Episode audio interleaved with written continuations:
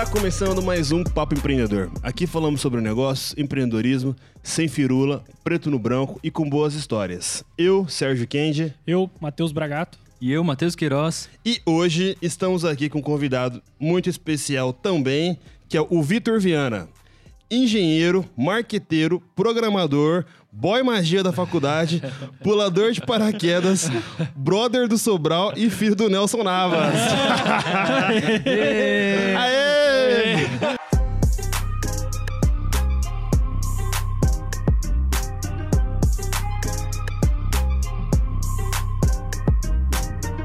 Puxaram um histórico completo. Drone. E a gente trouxe hoje um cara, também que é do nosso círculo de, de amizades, que fez muito sucesso, está fazendo sucesso, está começando a, a carreira agora de empreendedor, de um outro ramo, de uma outra perspectiva, que o Vitor trabalha com marketing digital. E a gente queria que ele contasse um pouquinho da história dele, né? Como é que, ele, como é que foi no começo, né? O que, que ele sofreu, o que, que ele fez. E a gente vai trocar uma ideia hoje sobre marketing digital voltado para empreendedorismo, para um cara que está ganhando dinheiro com isso, só com isso só. Né? E, e é isso aí. Conta aí É pra uma nós. agência de apresenta aí. lançamentos, como que é? É, se apresenta aí o que, que você faz hoje, seu nome. Antes de mais nada, um, é um prazer muito grande estar aqui entre amigos, não somente entre empresários, empreendedores, mas entre amigos, né?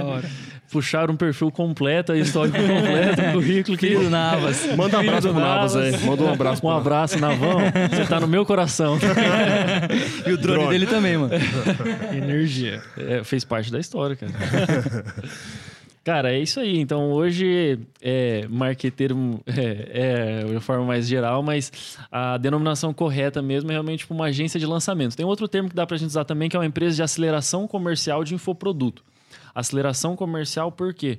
É, o meu trabalho é basicamente enxergar como que é a atuação de um infoproduto hoje. Um infoproduto é um produto de informação, em geral é um curso online, não exclusivamente curso online, porque outras coisas se enquadram também de um- como infoproduto. Por exemplo, uma mentoria, uma consultoria. É um produto em que você vende informação. Você não vende um produto físico, você vende informação. E é uma empresa de aceleração comercial porque o meu trabalho é basicamente desenvolver estratégias para entender qual que é o melhor formato, qual que é a melhor estratégia, qual que é a melhor ação de venda para comercializar o infoproduto de um profissional em questão, de uma empresa, dentro do mercado digital. Da então hora. a gente chama de agência de lançamento, mas é, esse termo também, aceleração comercial de infoproduto, é bem usado. Famoso vendedor de curso, né? É, quando alguém me pergunta assim, ah, o que você está fazendo hoje? O mais simples é falar assim, ah, eu vendo curso online. É o mais simples, que não tem erro, que a pessoa Não, entende mas Essa definição aí vai pro Wikipédia, velho. E, Muito e pra mais. gente pegar a galera já, pra galera já ouvir tudo, que ele vai dar várias dicas aqui. Mano, fala, tipo assim, um pouco dos seus números grandes hoje, assim. Tipo, velho, fala, velho, a gente já fez isso, já fez aquilo, em quanto tempo? Rapidão, só pra galera já pegar já o, o que, que eles É, vão ouvir. o lance do marketing digital é que assim, ele é muito baseado em dígito. E quem não conhece acha que é um pouco de arrogância, acha que é um pouco de falar assim, ah, é, a pessoa tá querendo se vender por número. Mas não é. É que essa é a principal forma de medir, digamos assim. Então, É uma medalha, você- né, velho? É, alguns marcos que você tem, aí você atinge algumas premiações dependendo do, do grupo de quem você faz parte desses gurus do marketing, gurus entre aspas, assim, que são os caras que vendem seus métodos de venda dentro da, da internet.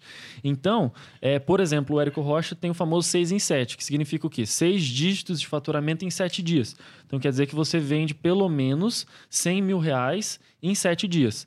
Tem o outro também, que é o Thales Kinderé, que tem até final desse mês tem um, um- um encontro do Mastermind dele que eu faço parte, que tem o 6 em 1, que é 6 dígitos em um dia. Caramba. Então, que é Isso. pelo menos 100 mil em um dia.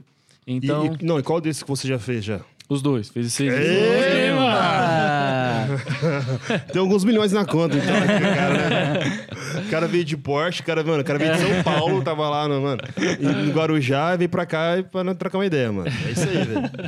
Mas o, o lance, tipo assim, é, é, é foda porque do, do marketing digital, porque isso é um pouco. A pessoa que tá por fora, ela muitas vezes ela tem uma impressão errada. E é isso que a gente até comenta às vezes, que é um marketing acaba sendo um pouco negativo, porque dá a impressão que toda semana você faz isso. E na verdade não é, é um resultado que você constrói em semanas ou até meses de trabalho. Então, a verdade dessa área do marketing digital é que o infoproduto ele pode trazer um retorno muito grande sobre o investimento. Então, com um investimento, você consegue multiplicar muitas vezes o faturamento que você consegue em cima dele. O ROI ele é muito grande, mas não quer dizer que você que- consegue O que, que é ROI, mano? Só pra... ROI é retorno sobre investimento. Então, é quantas vezes você consegue retornar aquele investimento. Então, no marketing digital, é comum você falar que você teve um retorno, um ROI, de tipo 4, 5, 6, 7 vezes. Então, por exemplo, eu investi 10 E, voltar 60, 70. Já teve uma vez que eu investi 7 e voltou 110. Né? louco, Mês passado a gente investiu 30, voltou 200. Caramba. Então, assim, é um negócio que impressiona um pouco, mas não quer dizer que você consegue replicar isso todas as semanas e que você multiplica isso por quatro semanas que ele vai ser o seu faturamento do mês, assim.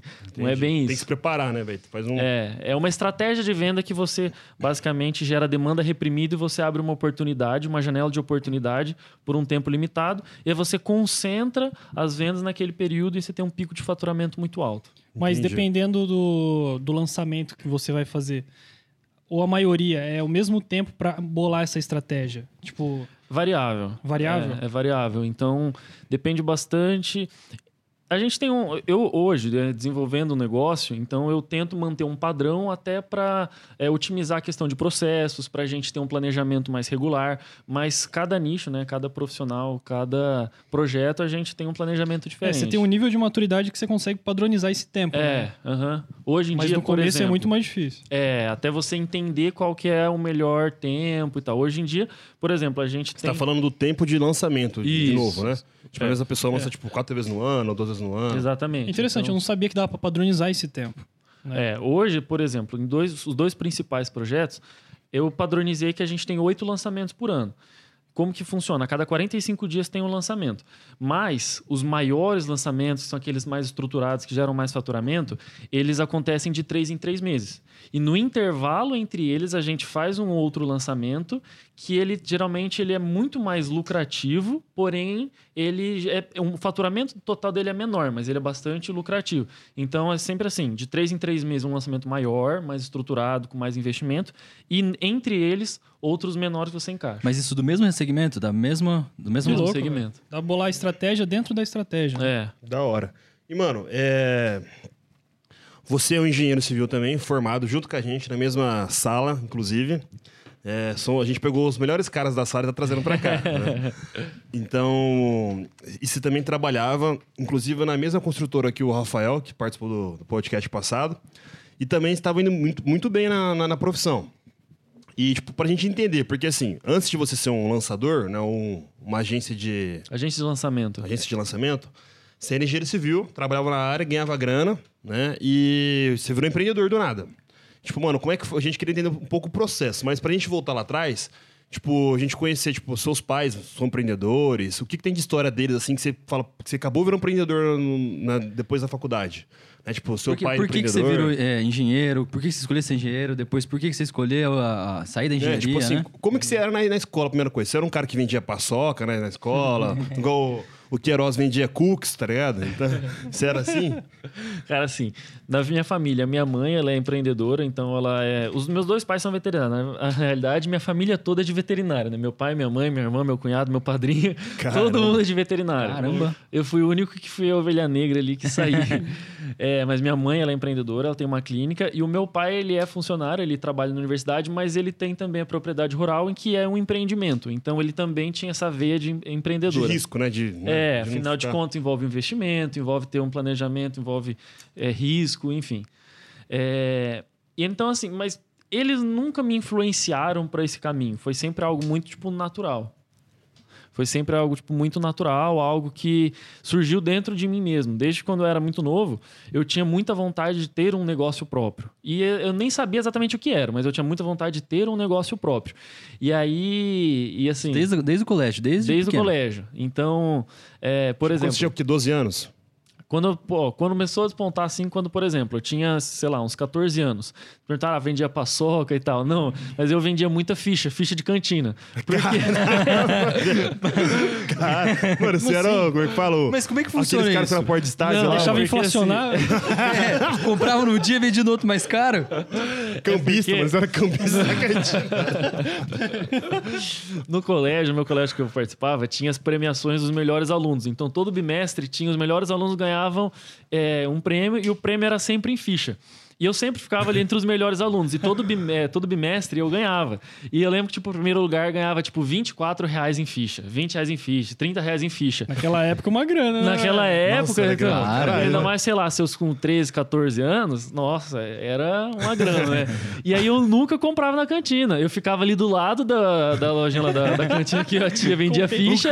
Eu falei assim, ó, compra a minha ficha aqui, não compra da, da cantina, não, compra a minha. E eu fazia, comecei a fazer grana vendendo a- a- as minhas fichas de guardava essa, essa E o que, grana. que você fazia com a grana? Você guardava? Eu guardava. Aí Você comprava depois- alguma coisa assim? não, eu sempre fui, tipo, desde novo eu tive essa, essa veia de guardar dinheiro pra investir, assim.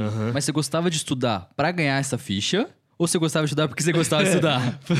Os dois, né, na real, né? Tipo, tinha, tem aquela facilidade, mas era um estímulo a mais porque eu sabia que ia vir aquela grana e aí eu ia vender e ia juntar aquilo Mano, lá. essa é nova, eu nunca ouvi isso. sabia. Também não sabia não, cara. Nunca ouvi isso, velho. Aí depois eu lembro que assim, quando a vez que eu mais brilhei o olho, falei assim, nossa, ganhei uma grana. Foi quando eu tinha uns 14, 15 anos, aí eu comecei a fazer uns bicos de modelo. Nossa, Aí, pior, eu Com lembro disso. 14 Essa anos, né, velho. já Mas conhece. essa você não 14, conhece? Não, não é à toa o Boy Magia na descrição, hein? Gogo Boy. Aí, Com 14 anos era Gogo Boy, mano. e eu lembro que assim, foi quando eu uma- ganhei uma grana assim que eu brilhei o olho e ainda eu fiz meio que na malandragem. Por quê? Porque eu me agenciei lá numa agência, a agência ela era uma agência de modelo que basicamente você tem uma empresa, fala assim, ó, eu quero fazer uma propaganda, eu preciso de um perfil assim, assim, assado, eles vão lá ver quem que tem no portfólio e assim, ó, essa pessoa encaixa. Aí, eu lembro que a universidade que meu pai trabalha, ela ia fazer uma propaganda promocional lá para a próxima turma do vestibular. E aí eles precisavam de um modelo para fazer aquela propaganda. E aí, acho que meu pai comentou alguma coisa de mim e eles me chamaram. Quando eles me chamaram, eu falei, nossa, legal, tal, que massa. Então, Mas quanto que é o cachê? Ah, não, é mais realmente pelo reconhecimento, para você fazer um trabalho. aí eu falei, puta merda. Famoso de graça. graça, né? Tipo, aí eu peguei e dei um miguezão. Eu falei assim, ó, eu gostaria muito, mas como eu tenho trabalho, trabalho não, mas assim, sou agenciado, é, seria antiético da minha parte fazer, ó, fechar algum contrato que não passasse por essa agência. Você mandou isso, falou isso com falei, 14 anos? Aham. Aí eu falei, ó, então se vocês quiserem realmente, precisa passar por essa agência, precisa fazer um negócio formal, porque eu não vou fazer nada informal. E aí eu, eu falei isso pros meus pais, meus pais ficaram meio assim, falei assim, não, vai, vai, você quer então realmente tentar? Eu acho que eles não vão pagar nada não, que eles vão de você, então. chutar, é, acho que eles vão te mandar cair fora, mas e deu certo. e os caras pegaram realmente, eu lembro que naquela época eu ganhei um cachê de quinhentão pra tirar tipo duas horas de foto. Caramba. Aí, aquela com 14, 15 anos, meu olho brilhou. Falei, nossa, tipo. Eu, eu vou ganhar aqui. Eu, vou, eu fui ganhar aqui então, depois de ter me formado quase, velho. Mas também, né, mano? O cara é boa magia, né, mano? Aí eu comecei a fazer uns bicos assim também. Aí eu pegava aquela grana e guardava, pegava e guardava. Eu não era de gastar tanto, sempre fui um cara que ga- guardava pra investir, assim, gostava disso. E, mano, e por que, que você escolheu, tipo, engenharia civil? Qual que foi o gatilho? Foi aquela tradicional, tipo, eu me identifico. na moda, né? É, tá na moda, tá em alta, me identifico com as exatas e não tem nada muito diferente, não. Tá na moda. pedreiro, pá. Aí você passou no vestibular. E você passou de primeira? Foi. Caramba. Mano, os caras, só os caras foda, né, velho? Mano, eu passei na última chamada depois de ter vestibular. Eu lembro quando você fez. Eu todo mundo passou, os caras falaram, assim, "Ô, chegar o cara aí, tipo, o Sérgio, o nome dele, a gente tava imaginando pelo nome, esse é um cara mó velho. Chegou lá com o cabelinho já cortado, né? Pra ninguém É. passar trote nele, né? O Bariri chamava tênis de Aladim. de Aladim. Da hora. E, e, mano, aí você fez faculdade junto com a gente. E você teve algum- alguma coisa que você pensou na faculdade que você queria já empreender? Ou você, tipo. Porque você, você tinha uns, uns esqueminha lá que a gente acompanhava, né? Mas você tinha algum negócio que tava pensando na faculdade que você queria fazer, velho? Tipo, no primeiro, segundo ano? Como é que foi? Ou na faculdade você falou assim, eu vou virar engenheiro, e depois você falou, "Ó, acho que não vai rolar o que eu quero. Como é que foi esse processo? Cara, na faculdade eu comecei a investigar. Eu sabia muito que eu queria empreender. Eu queria, tipo, ter um negócio que chamar de meu, assim. Aquilo me, na época me brilhava o olho, assim. Eu queria muito é, sentir que eu seria o, o dono, assim, do meu próprio negócio. Aí eu comecei a investigar o mercado de empreendedorismo e aí eu estudei várias coisas. É, eu estudei até, inclusive, o ramo de franquias. Lembro que uma época eu cheguei aí numa feira de franquia lá em São Paulo, tipo, acho que no terceiro ou quarto ano da faculdade, nem tinha terminado Sério? a faculdade. Acho que eu fui. Aí eu fui depois também. E eu lembro que na época teve, me surgiu uma ideia que era de montar uma, uma espécie de assim evento para multidisciplinar para complementar a formação dos estudantes. E aí trazer por exemplo profissionais que iriam trazer conteúdos tipo soft skills assim. Aí acho que isso foi se eu não me engano que eu desenvolvi naquela matéria de empreendedorismo do nem lembro o nome do, do professor.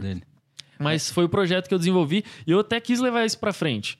Então, assim, eu tava já ligado nessa área do conhecimento, mas ainda não tinha encontrado o Mas formato queria fazer ideal. alguma né? coisa, já sabia que você queria é, fazer. aham. Mas nessa época você estava, tipo, do, do- dessa disciplina, você estava já quinto no ano. quinto ano já. Era o quinto ano. é, mas antes disso, como Mas eu falei, já, trabalhava, na- come- você trabalhava já no Yoshi, já. já trabalhava na Yoshi. é. Entendi. E aí, tipo, mano, mas o que você teve de negócios que pensou na faculdade foi só isso mesmo, ou teve mais alguma coisa? Ah, teve um Não. negócio do aplicativo também, não teve? É, isso trabalhando já na, na própria empresa lá, da- na construtora. Ah, é verdade. Verdade. É, não foi eu que desenvolvi o aplicativo, mas até o meu TCC foi em volta disso. Em que é, eu trouxe para dentro da empresa uma outra empresa em que a gente colocou um aplicativo para rodar em tablets dentro do canteiro de obra, que era para fazer a fiscalização, para fazer o monitoramento e controle do serviço que era executado. Mas, mas não era seu, né? Não era meu, mas era algo que eu o trouxe pro implementar. inovador. Tinha essa, é, essa veia de querer inovar em algum sentido, e aí eu trouxe isso para dentro lá da empresa que ainda não tinha. Eu tenho duas perguntas que a gente sempre faz aqui pra quem faz, é, tá no curso, a gente sempre vai fazendo, né? Primeiro, primeira pergunta: você teve muito desafio na faculdade pra você ou foi fácil, passou de letra? ou Que tipo de estudante você é? é, que tipo de estudante você era na faculdade? Aquele a que não faz nada, chega essa- na prova e não estuda nada, chega na prova e ainda tira 10. Estudava essa- um monte e ainda. E a segunda pergunta é: o que que te trouxe, o que que a engenharia trouxe pra você nos seus negócios de hoje, né? O que que ela ajudou você, se ela não ajudou em nada, não, não serviu pra nada, ou se ela mudou alguma coisa, o que que ela influenciou você no nosso novo negócio seu? Cara, eu acho que assim, no começo, eu lembro que até hoje, nos primeiros seis meses, quando chegou naquelas provas de cálculo, assim, foi sofrendo um baque. Eu lembro que até quando chegou ali, uns torno de uns cinco meses, eu falei pros meus pais que eu ia queria desistir. e não vou sério? largar. Nem sabia eu, não É, eu falei, assim, eu vou largar porque isso aqui eu não vou dar conta, não, vai ser muito difícil. a primeira prova, acho que eu tirei 3,5, tirei 4, um negócio assim. Aí eu levei aquele, tipo, aquele baque, porque realmente você tá acostumado a levar um ritmo no colégio, a faculdade é, outro nível. Então, digamos assim, sobe a régua e você não tá acostumado. Aí eu lembro que eu levei um baque assim e dei uma assustada. Mas depois eu mudei um pouco a forma de me comportar. Então, adaptei. E eu sempre fui o cara que, até no colégio isso, e para tudo na minha vida, eu sempre, digamos assim, eh, gostava de me garantir, assim, me adiantar a situação. Eu nunca fui o cara de, tipo, procrastinar e deixar, Deixar pra pra última Você era hora. muito organizado, né, velho? É, é verdade. então assim, por exemplo, se tinha uma matéria que era anual, eu fazia de tudo pra garantir o- a nota suficiente pra passar nos primeiros dois a três meses pra chegar no último bimestre sem precisar de nada. Então eu sempre me adiantava pensando no longo prazo. Eu sempre tive a visão tipo, de pensar no longo prazo desde o colégio. Desde quando você guardava dinheiro até, né? Porque você É, aham. quando você tinha 10 anos, 12 anos, né? Então foi um pouco difícil, mas você criou um método ali pra te ajudar É. a passar essa dificuldade. Não foi assim, é, é, nenhuma faculdade, não vou falar nenhuma, né, que eu não conheço todas, mas assim, eu acho difícil uma faculdade de engenharia ser fácil, né? Engenharia civil ser fácil, a gente sabe que é foda. E- Mas assim, é dentro, né, da- das condições da universidade, eu sempre busquei me adiantar e aí, não vou falar que consegui passar com tranquilidade, mas assim, nunca peguei um exame, nunca peguei uma DP, sempre conseguia me organizar para passar por todas as disciplinas de uma forma, entre aspas, assim, um pouco mais tranquila. Tá, e aí agora a segunda pergunta, né? O que, que a engenharia trouxe pra você nos seus negócios de hoje? Ajudou, não ajudou, não mudou em nada? Não, ajudou, ajudou muito. Eu acho que o principal foi a criação do raciocínio. Não só ah, raciocínio lógico para fazer conta e tal. É, eu acho que é muito mais que isso. É muito mais relacionado à forma de gestão, assim. Então, Resolver problemas, a gente fala muito, né? Como resolver problemas, aham. né? Porque, cara, empreendedorismo também é isso, né? Você tem que resolver problema. Eu acho que, assim, eu até comento que o, cara, o empreendedor ele tem que ser o cara da execução. Ele tem que ser o cara que tem que fazer acontecer diante de todas as diversidades e riscos e obstáculos que vai ter. Porque vai ter, vai acontecer problema pra caralho, vai ter muita coisa que vai fugir do seu controle, que vai fugir do planejamento, mas o empreendedor pode parecer um pouco clichê, mas é verdade. É, é aquele cara que realmente pega o problema, enfrenta e, tipo, trator, passa por cima e vai embora. E na engenharia, me- eu o fato de eu ter ficado muito em obra, então eu tinha um pouco dessa pegada e também de trabalhar com planejamento de obra, o planejamento do canteiro, então en- enxergar um projeto de uma maneira sistêmica, como cada coisa ali se comunicava. é, e- Enxergar tudo, né? De longe, assim, se fala, né, é, mais ter essa global. visão mais macro para gestão, para organização. Então isso me ajudou muito, assim. Tipo, você, no- lá no começo, você entrou tá, tecnicamente pela moda da engenharia. É. No final, você acabou realmente entrando numa construtora. Você realmente gostava de trabalhar na construtora ou era só. Já sabia que já ia sair dali alguma hora? Ó, é assim, no começo eu gostava muito. É, mas, já então adiantando Aquele um suor, pouquinho né? história. Sol quente na solar. cabeça. Eu acho que assim, a gente às vezes passa por alguns momentos em que. Eu não sei, tipo, parece que vira uma chave ou se não acelera uma decisão que você tem que tomar. Então, eu gostava muito quando eu entrei, mas eu fui, com o passar do tempo, fiquei quatro anos na construtora. Eu fui, com o passar do tempo, eu fui vendo que, ó, é muito legal, eu gosto, mas eu não quero isso pro resto da minha vida. Não quero mesmo, assim. E aí a gota d'água, né, o que virou minha chave de vez, foi quando eu me formei e a construtora me mandou para Nerópolis, que é uma cidade do interior de Goiás, para trabalhar na fabricação, né, na, na construção da fábrica da Heinz. Heinz de ketchup, maionese e tal. E, tipo assim, eu sabia que era uma baita de uma oportunidade, eu sabia que, tipo, muita gente Pior. gostaria de ter aquela oportunidade. Aquela fábrica, depois, ela foi considerada a, a, a fábrica número um de construção dentre toda a rede da Heinz, então Caramba. recebeu o prêmio, foi, foi bem foda. O pessoal dentro da empresa olhava com outros olhos quem ia pra lá. Você sabe quantos metros tinha, tipo, a fábrica? Dar... Ah, cara, eu- não vou lembrar, sinceramente. Tipo, é. era mais de 20 mil metros quadrados, um negócio absurdo, Era. assim. Era, era bem grande. Então, assim, eu sabia que todo mundo olhava com olhos muito de, tipo, ó, admiração, mas eu não tava feliz lá. Eu não tava feliz porque eu sentia que aquilo não fazia parte de mim. Eu fui para um lugar que eu tava a 10 é, a mil quilômetros de distância de casa, então eu voltava, tipo, uma vez por mês. Eu lembro até hoje que eu tive que pegar um busão às 9 da manhã, cheguei às 2 horas da ma- da madrugada do dia seguinte, um busão. Quase 24 horas no ônibus. É. Porque era muito longe, era aqueles busão que cruzava o país, assim, começava lá no norte. Pegando pinga-pinga, parava Assim, em todo lugar. Eu lembro que tinha um cara que tava lá, que um pé ele tava. Juro, não é mentira. Um pé ele tava com uma bota, no outro pé ele tava com uma havaiana. tinha gente de mudança levando em saco de lixo, assim, as mudanças. E tipo assim, nada contra, mas assim, cara, eu não quero ficar levando essa vida. Aí eu fui pra lá, pra um, pra um apartamento que eu morava com o cara que era o administrativo da obra. a- Eu não cabia na cama, isso é sério, né? Eu não cabia Mano, na era cama. um alojamentão, né? É, alojamento Mas também isso não é pequeno, não né? Tinha Vamos lá. armário, tipo, era uma cadeira que eu colocava minhas roupas ali em cima da cadeira, não tinha fogão, não tinha geladeira, não tinha sofá, não tinha televisão. Enfim, era alojamentão. Morar num lugar que você vai pela experiência do trabalho mesmo, é, longe de casa, voltar tipo uma vez por mês, trabalhava pra caralho, tipo, acordava às 5 horas da manhã, 6 horas tinha que estar na obra, ficava trabalhando até 8, 9, 10 da noite. Não que hoje eu não trabalho, mas assim, não trabalho muito, eu trabalho muito também. Mas era algo diferente, que né? é diferente. proporção, É, eu, né, eu lembro que você me falou uma vez que você. O seu sonho era, tipo, ter a liberdade de fazer as suas coisas, né? É. Não ficar preso a uma E- coisa só. Mas, e, tipo, mano, ah, mas eu, eu tenho uma, uma pergunta, assim, tipo, porque todo mundo tem um cara, porque se você quiser empreender, você viu um cara com uma admiração, que você fala, putz, esse cara é muito foda, eu acho ele da hora. Quem que é esse cara pra você? Tipo, sei lá, pra mim talvez tenha sido o Flávio Augusto no começo, né, que a gente acompanhava ele, e depois você vê nos... que pra gente é, foi que muito te acelerou, no né? começo, né? Virou Pô. sua chave, mas o que que fez você pensar e, tipo, É, em tipo, ser mais cara? livre, porque, ah, assim? Não, porque tem algum cara que você admirou no começo, né? Tipo, quem que é esse cara? É, É. até- São hoje, né, olhando pra trás, eu tenho do- dois nomes, né? Uma pessoa hoje e outra que eu admiro com, digamos assim, a maturidade que eu desenvolvi ao longo desses anos empreendendo e o cara que eu admirava lá no começo. Então, no começo foi o Érico Rocha. O Érico Rocha foi um cara que eu vi e ele tem um marketing muito bom, ele sabe vender muito bem. E ele vendia aquilo que eu tava buscando, que era o quê? Você ter liberdade geográfica, você poder empreender de qualquer lugar, você ter um negócio que é só seu, que depende só de você e trabalhar dentro de um mercado, que era o mercado digital, que poderia te proporcionar uma alavancagem e escalar, porque você, o seu teto, digamos assim, é, é muito alto, porque você está vendendo pela internet, você não tem limite para vender para as pessoas. Então, o que ele vendia era tudo aquilo que eu estava buscando. Eu estava preso num lugar em que eu estava Não num meio, não conseguia sair e ele me vendeu uma coisa que eu estava buscando. Ou seja, ele resolveu a minha dor ali na hora. Então, no momento lá na época, foi esse cara que me deu o, o estalo, né? Entendi, da hora. E tá, quer perguntar alguma coisa sobre a história dele? É, acho que. Não, eu fiquei curioso aí que tinha mais dois caras aí que te inspiraram. Ou te inspiram Ah. hoje. É, na verdade, então, como eu falei, são dois. é, o Érico Rocha era um deles lá no começo. E hoje eu modelo muito uma pessoa, né? Um, um cara que eu até faço a mentoria com ele hoje, que ele não é um cara tão conhecido assim, ele era um pouco mais low profile aí, foi, começou a, a começar a se posicionar melhor no mercado de uns tempos pra cá.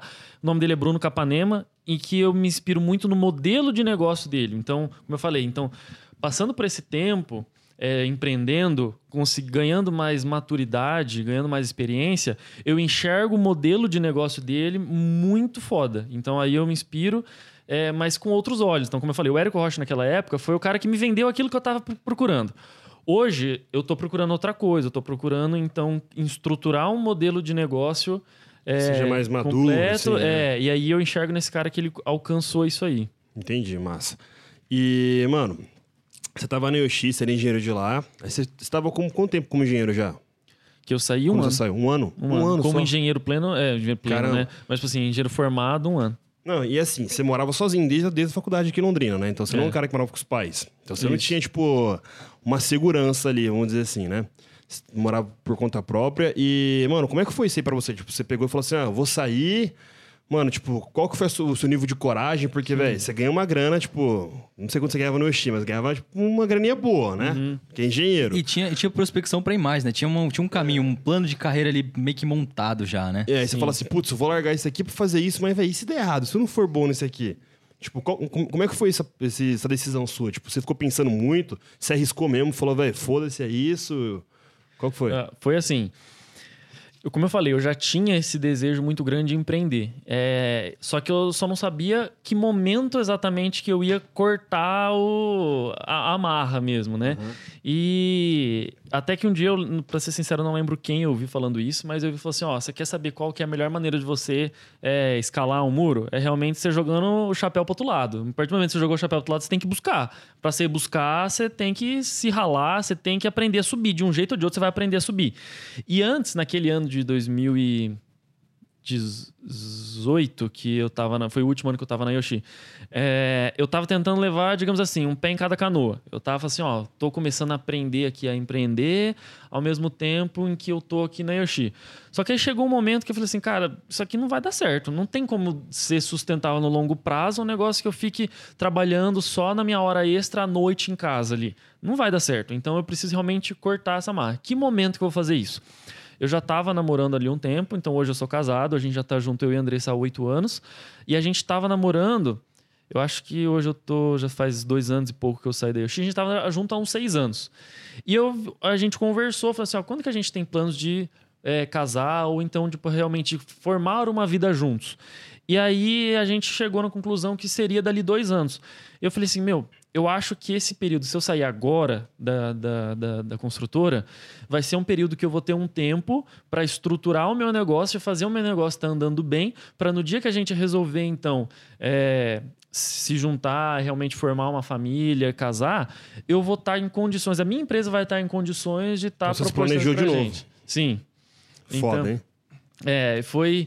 É, esse foi o principal estímulo. Eu pensava assim, cara, quanto mais tempo eu ficar aqui, mais difícil vai ser eu cortar essa marra. Por quê? Você co- começa a progredir na empresa, sua remuneração começa a aumentar. Digamos assim, o que você tem para se desligar começa a pesar cada vez mais alto. Aí, se um dia você pensa em casar, aí você vai colocar na balança. Se um dia quiser ter filho, vai colocar na balança. Falei assim, cara, O risco tem que ser agora. maior, o né? risco começa a ficar maior. Eu falei, tem que ser agora, enquanto o risco ainda é pequeno, eu tenho tempo para errar. Porque eu sabia que eu ia errar. Eu sabia que eu ia bater cabeça. Eu já tinha noção disso. Eu queria adiantar isso aí. Mas qu- qual que era o seu risco, tipo, nessa época? Você tava lá na Yoshi, você saiu, aí você falou assim, se der alguma coisa errada, eu vou morar com os meus pais. Era isso que você pensou? Era. E era o medo era. Então isso que é bom, né, velho? Aproveitar, né? aham. Você tinha que aproveitar isso como, tipo, uma segurança. Falou, velho, se der errado, ó, tem ainda pra fugir aqui. E, e lembrando, mais uma vez, ele fez isso planejando. Se ele não tivesse, talvez, planejado, teria passado isso e não teria feito, né? É, a gente até conversa hoje, quando eu converso com a Andressa, fala assim, ó, amor, lembra quando dois anos atrás eu falei que eu iria sair, depois de dois anos a gente já tá casando, e realmente foi como aconteceu, depois de dois anos, e não era por acaso, é porque era o período que faltava para ela terminar a faculdade dela. Então ela terminou a faculdade, a gente casou, foi morar junto, e hoje, graças a Deus, eu tenho condição para contribuir junto na nossa casa, casa junto com ela e tal.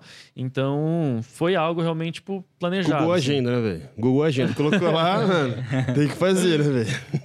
Era um pouco- da hora, mano. era um- Mano, é muito tempo de antecedência, tipo dois anos, velho. É, o cara pensar tudo nisso, isso é foda, velho. Tipo, Uma raiva que eu tenho é que terminei a faculdade e demorei pra entender o que, que é um pouco ser um pouco organizado, quanto que isso é bom, né? Demorei um pouquinho pra aprender isso, porque é, é, te ajudou demais isso, né?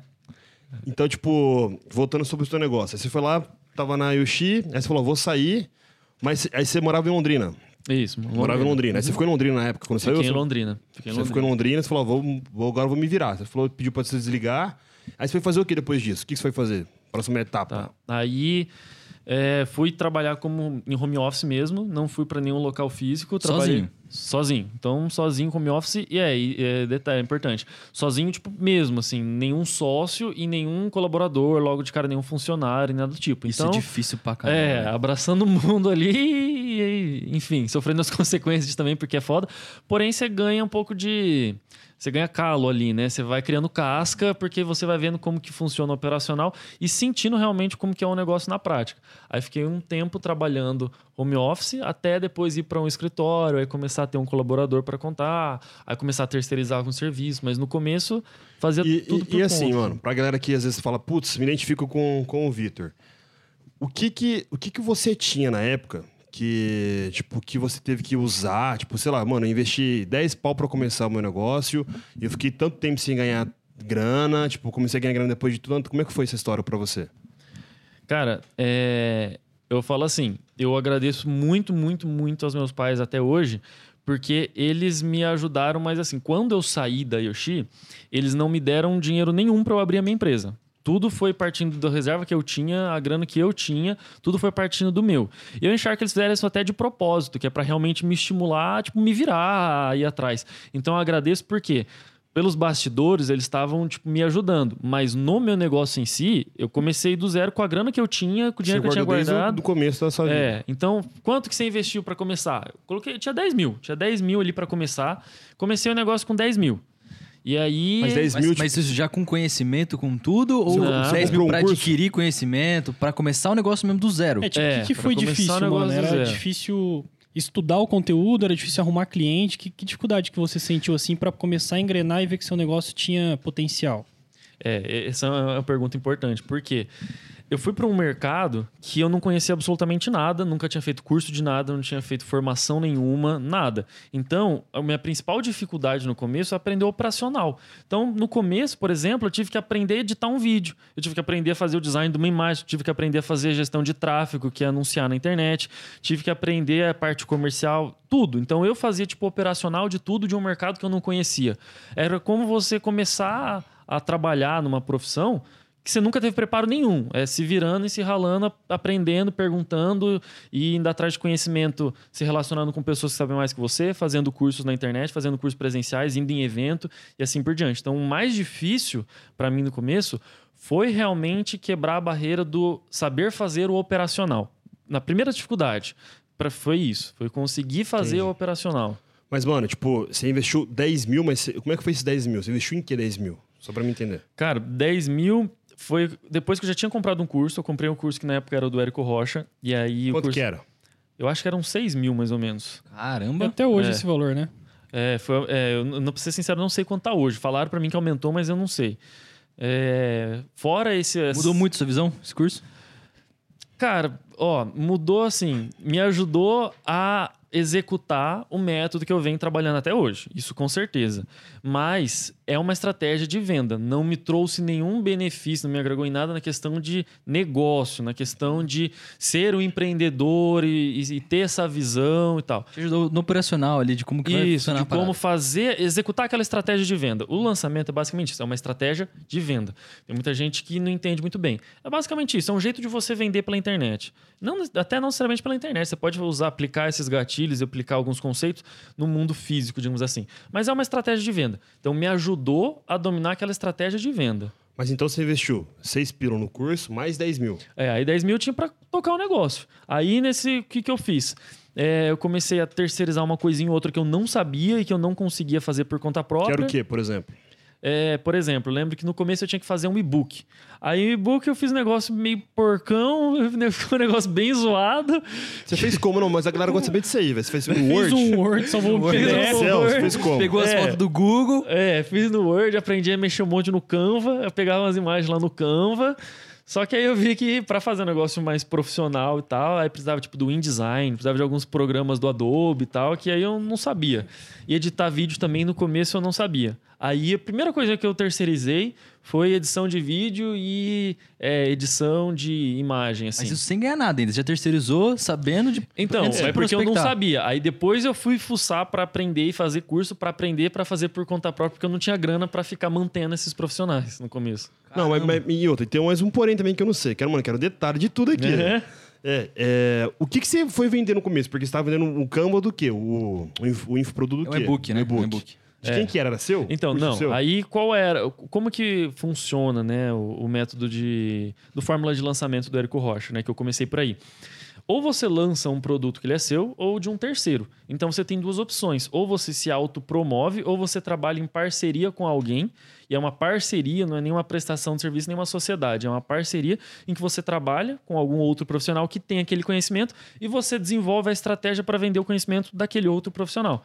E aí, a minha primeira ideia foi: preciso encontrar alguém para me juntar, porque eu não vou me autopromover, porque eu não domino conhecimento nenhum.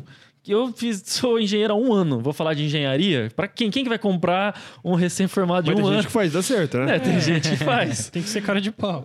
É, mas assim, eu não acreditava que eu tinha conhecimento suficiente para vender um curso ensinando alguém Mas sobre. e hoje? Você acha que você conseguiria fazer isso pensar nas cabeças de hoje? Pensando hoje em alguns assuntos, sim, Ah, conseguiria. tá. Aí, na época, o meu, conheci... meu pensamento era: preciso me juntar a alguém que tem um conhecimento que eu acredito que possa ser bem vendido na internet. E foi com a nossa professora, a professora Vanessa, que era uma das nossas professoras da universidade. Eu gostava do- da didática dela, enxergava que ela tinha um bom conteúdo.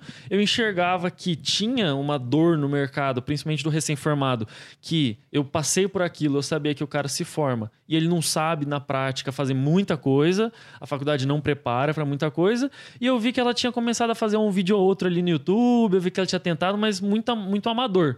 Aí eu fui falar com ela e falou assim: ó. Eu quero vender teu curso, eu quero fazer um curso para você e vender pela internet. Você faz o curso e eu sou responsável por toda a estratégia de venda por trás. Você topa? Aí eu, eu, to- eu topo. Como é que, mas como é que foi isso, velho? Tipo assim. Nossa Isso professora. foi muito estranho, velho. Foi tipo assim, tava- o boy tava quietinho, velho. Né? E do nada a professora tá começando a repente- Mas, soltar. mano, deixa eu. Eu lembro de uma vez que você me contou. Você até tava me dando spoiler do que tava acontecendo, né? Que você me contava que a gente morava junto. Aí você até falou, velho, eu tô vendendo um negócio, agora fechei uma parceria com um cara que, tá- que tem uma cervejaria, um cara que tem uma, uma mulher que tem uma padaria.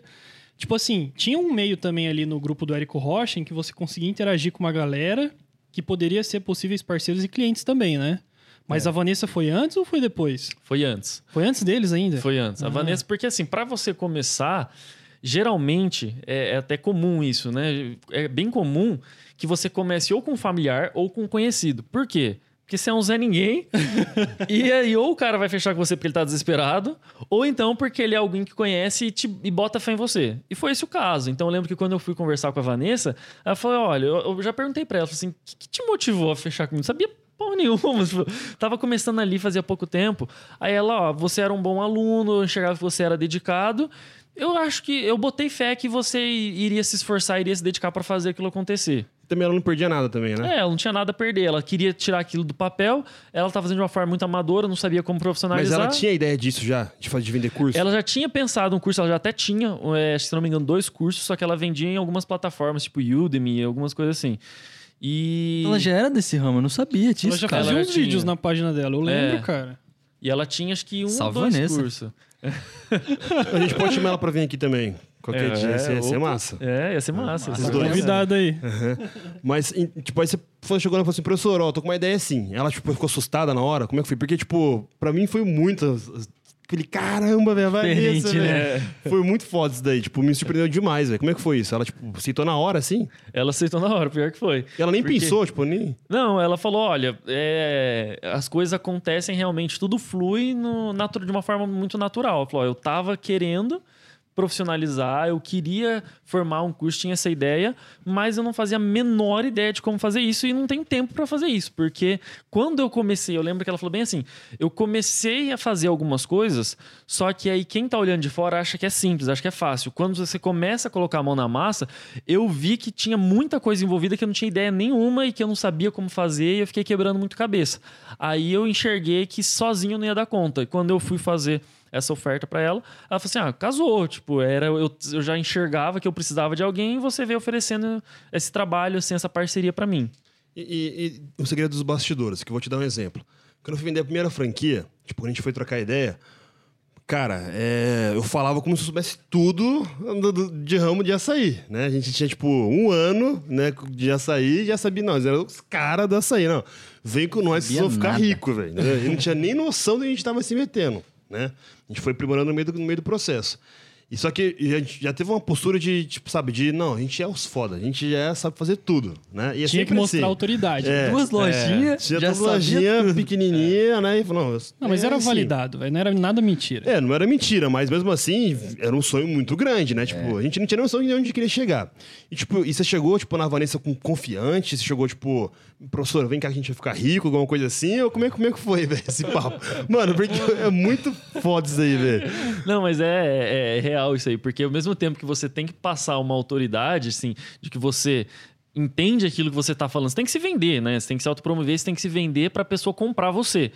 É, mas ao mesmo tempo, você tem que tomar um pouco de cuidado para não passar uma expectativa para a pessoa que ela vai criar ali uma ilusão de que não ia acontecer. Então, assim, eu fui demonstrando que eu sabia. Não, ó, eu sei fazer, eu estudei, eu vou fazer isso acontecer, mas nunca tinha colocado aquilo na prática. Então, assim, em teoria eu tinha estudado tudo, mas eu nunca tinha aplicado na prática. Então eu vendi, ó, a gente vai conseguir fazer isso assim, assim, assado, mas foi a minha primeira experiência. então, você vendeu, um, você vendeu uma expectativa para ela e conta para nós, deu bom já de primeira? Regaçou de primeira? Não, na verdade foi muito bom de primeira. Com, com o da Vanessa, Sério? sim. Com o da Vanessa, para ela especificamente foi. Mas tem uma pessoa que na verdade foi por trás teve antes até da Vanessa, que eu acaba nem, nem comentando muito, porque foi muito zoado. Muito zoado. porque Conta foi... pra nós mais ou menos, é, então. Esse que foi, tipo, antes da Vanessa, quando eu sabia nada, nada, nada, nada. saiu tudo uma droga mesmo, uma bosta. Os 10 mil aí, pro ralo. Aí a gente tinha investido tempo pra caramba pra ela, era pra fazer, lançar o curso dela em três meses, acho que foi, sei lá, seis meses. foi quando eu tava fazendo junto com a Yoshi ainda, eu comecei com ela, se eu não me engano, foi em, em outubro, quando eu tava na Yoshi. Eu saí da Yoshi em fevereiro, e nesse mesmo mês de fevereiro, eu lancei esse curso dessa pessoa. Que essa pessoa, sim, eu encontrei na comunidade do Fórmula. E vendeu nada, zero. Zero. Assim, na zero? live que tinha pra vender, não apareceu ninguém. Juro. Isso deve ser muito foda, né? Não, foi e como foda. é que você acreditou pra fazer o da Vanessa depois? Depois, pô, não, foi como é que eu vou continuar esse negócio? Você deu vontade de desistir, velho? Não, foi. Na época eu falei assim: que merda que eu fiz na minha vida? Eu larguei a empresa, eu larguei o emprego que eu tinha e o negócio não vendeu nada, assim, zero, não tinha ninguém. Pô, eu chorar no canto, né? Mano, porque isso é muito foda, porque, mano, faz uma live, né, velho? É. Chega uma live na live, mano velho. Não, e o pior não era nem não vender mãe, nada. Era não tinha ninguém. Não foi nem a mãe dela não lá, tinha ninguém, não tinha ninguém. E aí, aquele dia, eu falei assim, não, fudeu. Joguei minha, minha carreira no lixo. Você ligou pra André e falou, amor... Pior que nem, nem, nem chegou a lançar. Só fez a live, galera, vamos ligar. Fica é. Aqueles dois aninhos lá que ele falou, vamos... vamos redimensionar. Caramba, Não, é real. Você, tipo, nem tudo são flores, a gente sabe disso. Então, a primeira experiência mesmo que eu tive, vendeu nada. Mas você zero, descobriu o que, que você errou ou não? Tava tudo uma bosta. Na verdade. É, tava tudo tipo, Se é uma fórmula, você tem que seguir ela. Se é, tem uma estratégia, mas... você tem que seguir ela e dar resultado, por que, que não deu, né? Então, primeiro, porque a gente ainda não. Eu não tinha o conhecimento técnico que precisava para executar muitas daquelas partes. E quando você está fazendo um negócio novo, eu não seguia a risca. Então, é, você quer, você tem mil ideias, assim, nossa, se eu vou fazer, vou fazer isso, diferente. vai dar bom. Vou fazer diferente, vai dar certo. E não deu. Então, assim, não seguia a risca. E aí a principal lição foi exatamente essa. Assim, cara, se existe um método, se a pessoa já validou, eu vou seguir o método à risca. E foi o que eu fiz. Então, assim, na verdade, o primeiro da Vanessa deu muito bom pensando assim, a expectativa que a gente tinha na época e tal. Mas se a gente for ver realmente a, primeira vez, primeira vez foi zero, não deu nada certo, foi tudo errado. Nossa, E- foi- não, e pior que, tremeu a assim, base, E tudo porque- isso ele muito quietinho, né, velho? A gente nem sabe o que tava nem acontecendo na sabia, nem ia dele. falar se eu tivesse perguntado. As Nem ia pingas todo mundo E não é nem conta. pra né? esconder, porque realmente foi um negócio que. Passou tipo, batido. Passa Ninguém viu aquelas também, coisas né, que apaga na memória que você não quer lembrar. Mas aí que tá, tem muito aprendizado nisso, né? Isso que ah, é. claro, com certeza. E teve outros depois que deu ruim. teve- E assim, tá, tá sujeito, né? Tipo, empreender envolve muito risco. Então já tive outros projetos que não deu em nada, empatou, outros que deram, deram prejuízo, que não vendeu nada ou vendeu muito pouco a ponto de não é, alcançar o investimento que teve. Então, assim, faz parte. Já não foi uma vez, não foram duas, teve outras vezes também. Mas aí depois, o primeiro que deu certo foi o da Vanessa. É. Foi quanto tempo pra, tipo, pra começar a dar grana pra você, assim, pessoal? Ó, pra ser bem sincero mesmo, eu comecei a tirar dinheiro da empresa em torno de um ano a um ano e meio depois. Falar que a empresa começou a dar dinheiro só depois desse período? Não. Mas todo o dinheiro que entrava, como eu falei, meus pais me deram muito apoio porque é, todo o dinheiro que eu investi na empresa era tudo meu, mas eles me ajudavam a me manter. Eles davam o suficiente para eu pagar minhas contas e para continuar levando ali minha vida. Nada mais que isso era o suficiente para me manter. Então, todo o dinheiro que eu ganhava na empresa, eu reinvestia na empresa. Reinvestia em outros cursos, reinvestia em evento, em mentoria, em conhecimento, em terceirizar, em funcionário, para fazer o negócio crescer. Então, fui começar a ter meu primeiro Prolabore, foi entre um ano a um ano e meio, mas por opção. Não quer dizer que a empresa começou a dar dinheiro depois desse tempo. Mas talvez por isso você tenha até agora no mercado. Mas a gente também foi o mesmo esquema. A gente ficou, tipo, mais de um ano e meio sem ganhar nada também, eu A, acho. gal- né? a galera acha muito que quando vai começar a lançar curso, esse 6 em 7, vai fazer 6 em 7, já tá rico, já. É. já não, não é bem assim, né? Demorou um ano e meio pra tirar alguma coisa ali. né? Até o meu primeiro Prolabore, o primeiro dinheiro que eu tirei da minha empresa para mim, eu já tinha feito meu 6 em 7. Então a pessoa acha, ah, fazer em 7 eu vou ficar rico, vou ganhar 100 mil reais em 7 dias, vou enfiar 100 mil no bolso e boa. Não, tipo, eu fiz um 6 em 7 mesmo assim, não continuei tirando nada por um tempo. Porque realmente, você- porque quando você monta a empresa, né, você enxerga como que realmente as coisas funcionam e você vê que não é bem assim, tem muita coisa por trás que está envolvido, né? E, mano, pra quem que é mais foda? Tipo, pra agência que tá fazendo o lançamento, que provavelmente é, né? Ou pro lançador, que, tipo assim, ele vê o dinheiro de forma mais rápida, né? Com ele, fechou o contrato, acabou a parceria ali, cada um divide o seu. Só que agora o seu ainda é um caixa pra ser reinvestido, né? Isso, exatamente. Eu acho que assim, as dificuldades é para o profissional é muito é, a dificuldade de é, vencer a própria insegurança, a falta de confiança para se colocar. Pra quem é o vendedor de curso, você fala? Não, não, para o profissional que está ali à frente das câmeras, digamos assim. Pro, por exemplo, para Vanessa, Ah, tá. é para a pessoa que tem o conteúdo, porque a pessoa ela isso é uma coisa que eu não enxergava tanto, mas você vender um conteúdo seu, um conhecimento seu, a maioria das pessoas tem muita insegurança, porque você fica pensando, nossa, mas será que eu tenho conhecimento suficiente para vender, para ensinar outras pessoas? Será que eu tenho uma bagagem para outra pessoa realmente aprender com o que eu tenho a Não dizer? passar de bobo também, né? É, As e não medo de passar se de bobo. ridicularizar. E a partir do momento que você tá ali na, se expondo nas mídias sociais, você tá sujeito a haters, você tá sujeito a todo mundo falar merda pra você, a pessoa fala o que quiser. Então, acho que o principal desafio da pessoa é esse aí. Mas da agência, da empresa que está por trás, é realmente fazer a gestão para tudo aquilo acontecer e, como você falou, é, você tem que entender que aquilo, aquele faturamento, envolve participações, envolve imposto, envolve você ter aquele valor para reinvestir em mais, envolve fundos colaboradores, enfim, tem várias coisas por trás que as pessoas não veem, né? São os bastidores aí.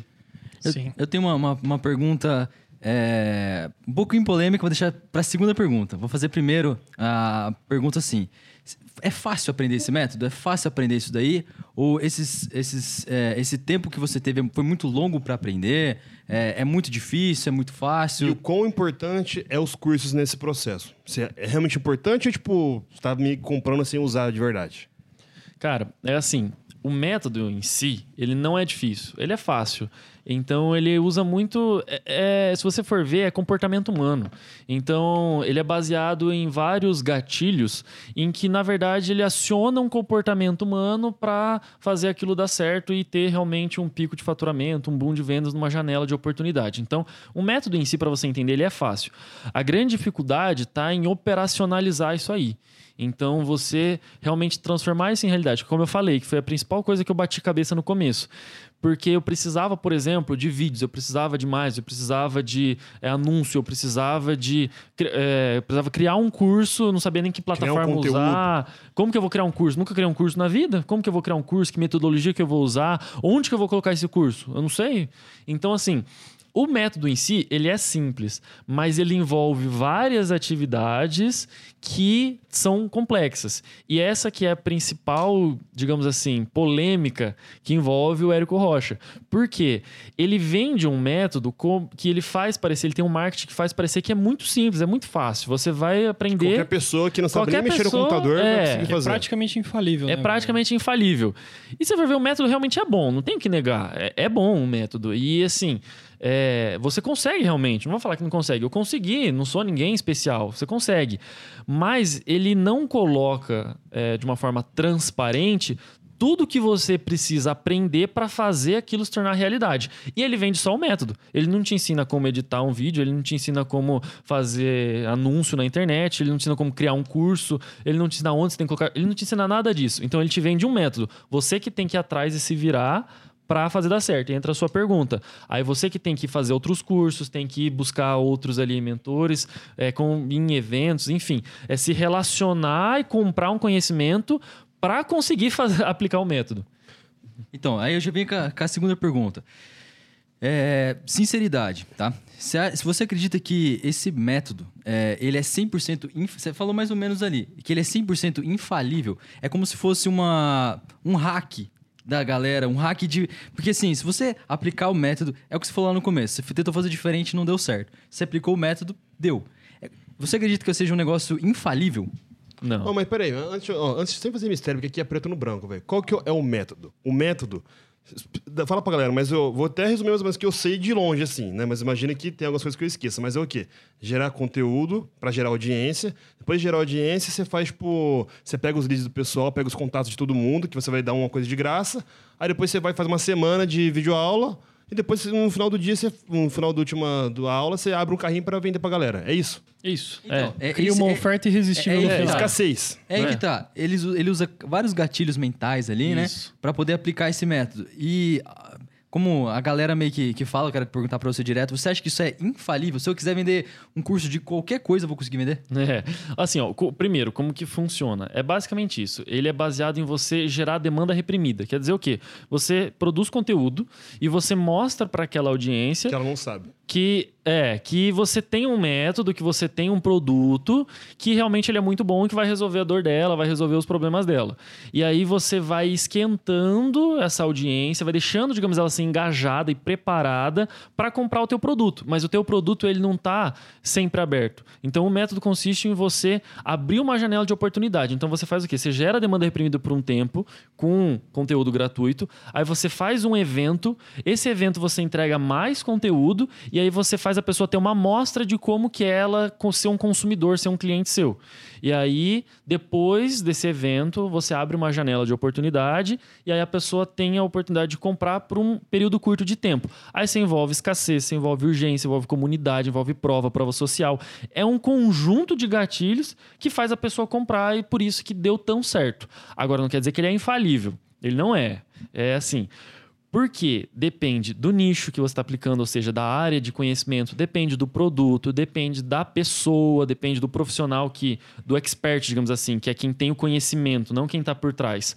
Então, tem alguns fatores que fazem o método encaixar muito bem, mas eu não acho que ele funciona para qualquer um, para qualquer produto, para qualquer nicho. Não, não acho. Não acho. É que tem uma galera que vende que é muito fácil, que você vai fazer É. isso e você vai ficar rico. Não, não, Não, é. não existe isso. Então tem, tem vários fatores. Com o tempo, você vai ganhando uma experiência e você enxerga, tipo, nossa, esse aqui dá muito certo com o lançamento. Não, isso aqui não dá tão certo com o lançamento. Isso aqui é melhor você colocar no perpétuo, isso aqui é melhor ser recorrência, isso aqui é melhor.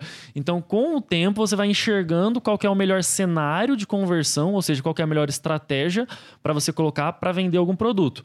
Mas nem todos se encaixam no E lançamento. você viu, tipo, já uns cursos já meio que bizarros, assim, os caras falam, meu, como os caras vendem isso e vendem? Ah, tem. Então, é isso que eu queria perguntar. Meu, é, você acha que, tipo, no meio de, por exemplo, eu tenho um curso lá que vai ensinar eu a, a editar vídeo no, no YouTube, tá? Esse é o meu vídeo. Só que tem 100 pessoas diferentes fazendo vídeo diferente. É muito provável que entre elas deixa uns vídeos muito ruins. Umas coisas, um ensinamento muito ruim. E até ensinamento que seja totalmente errado de ser feito.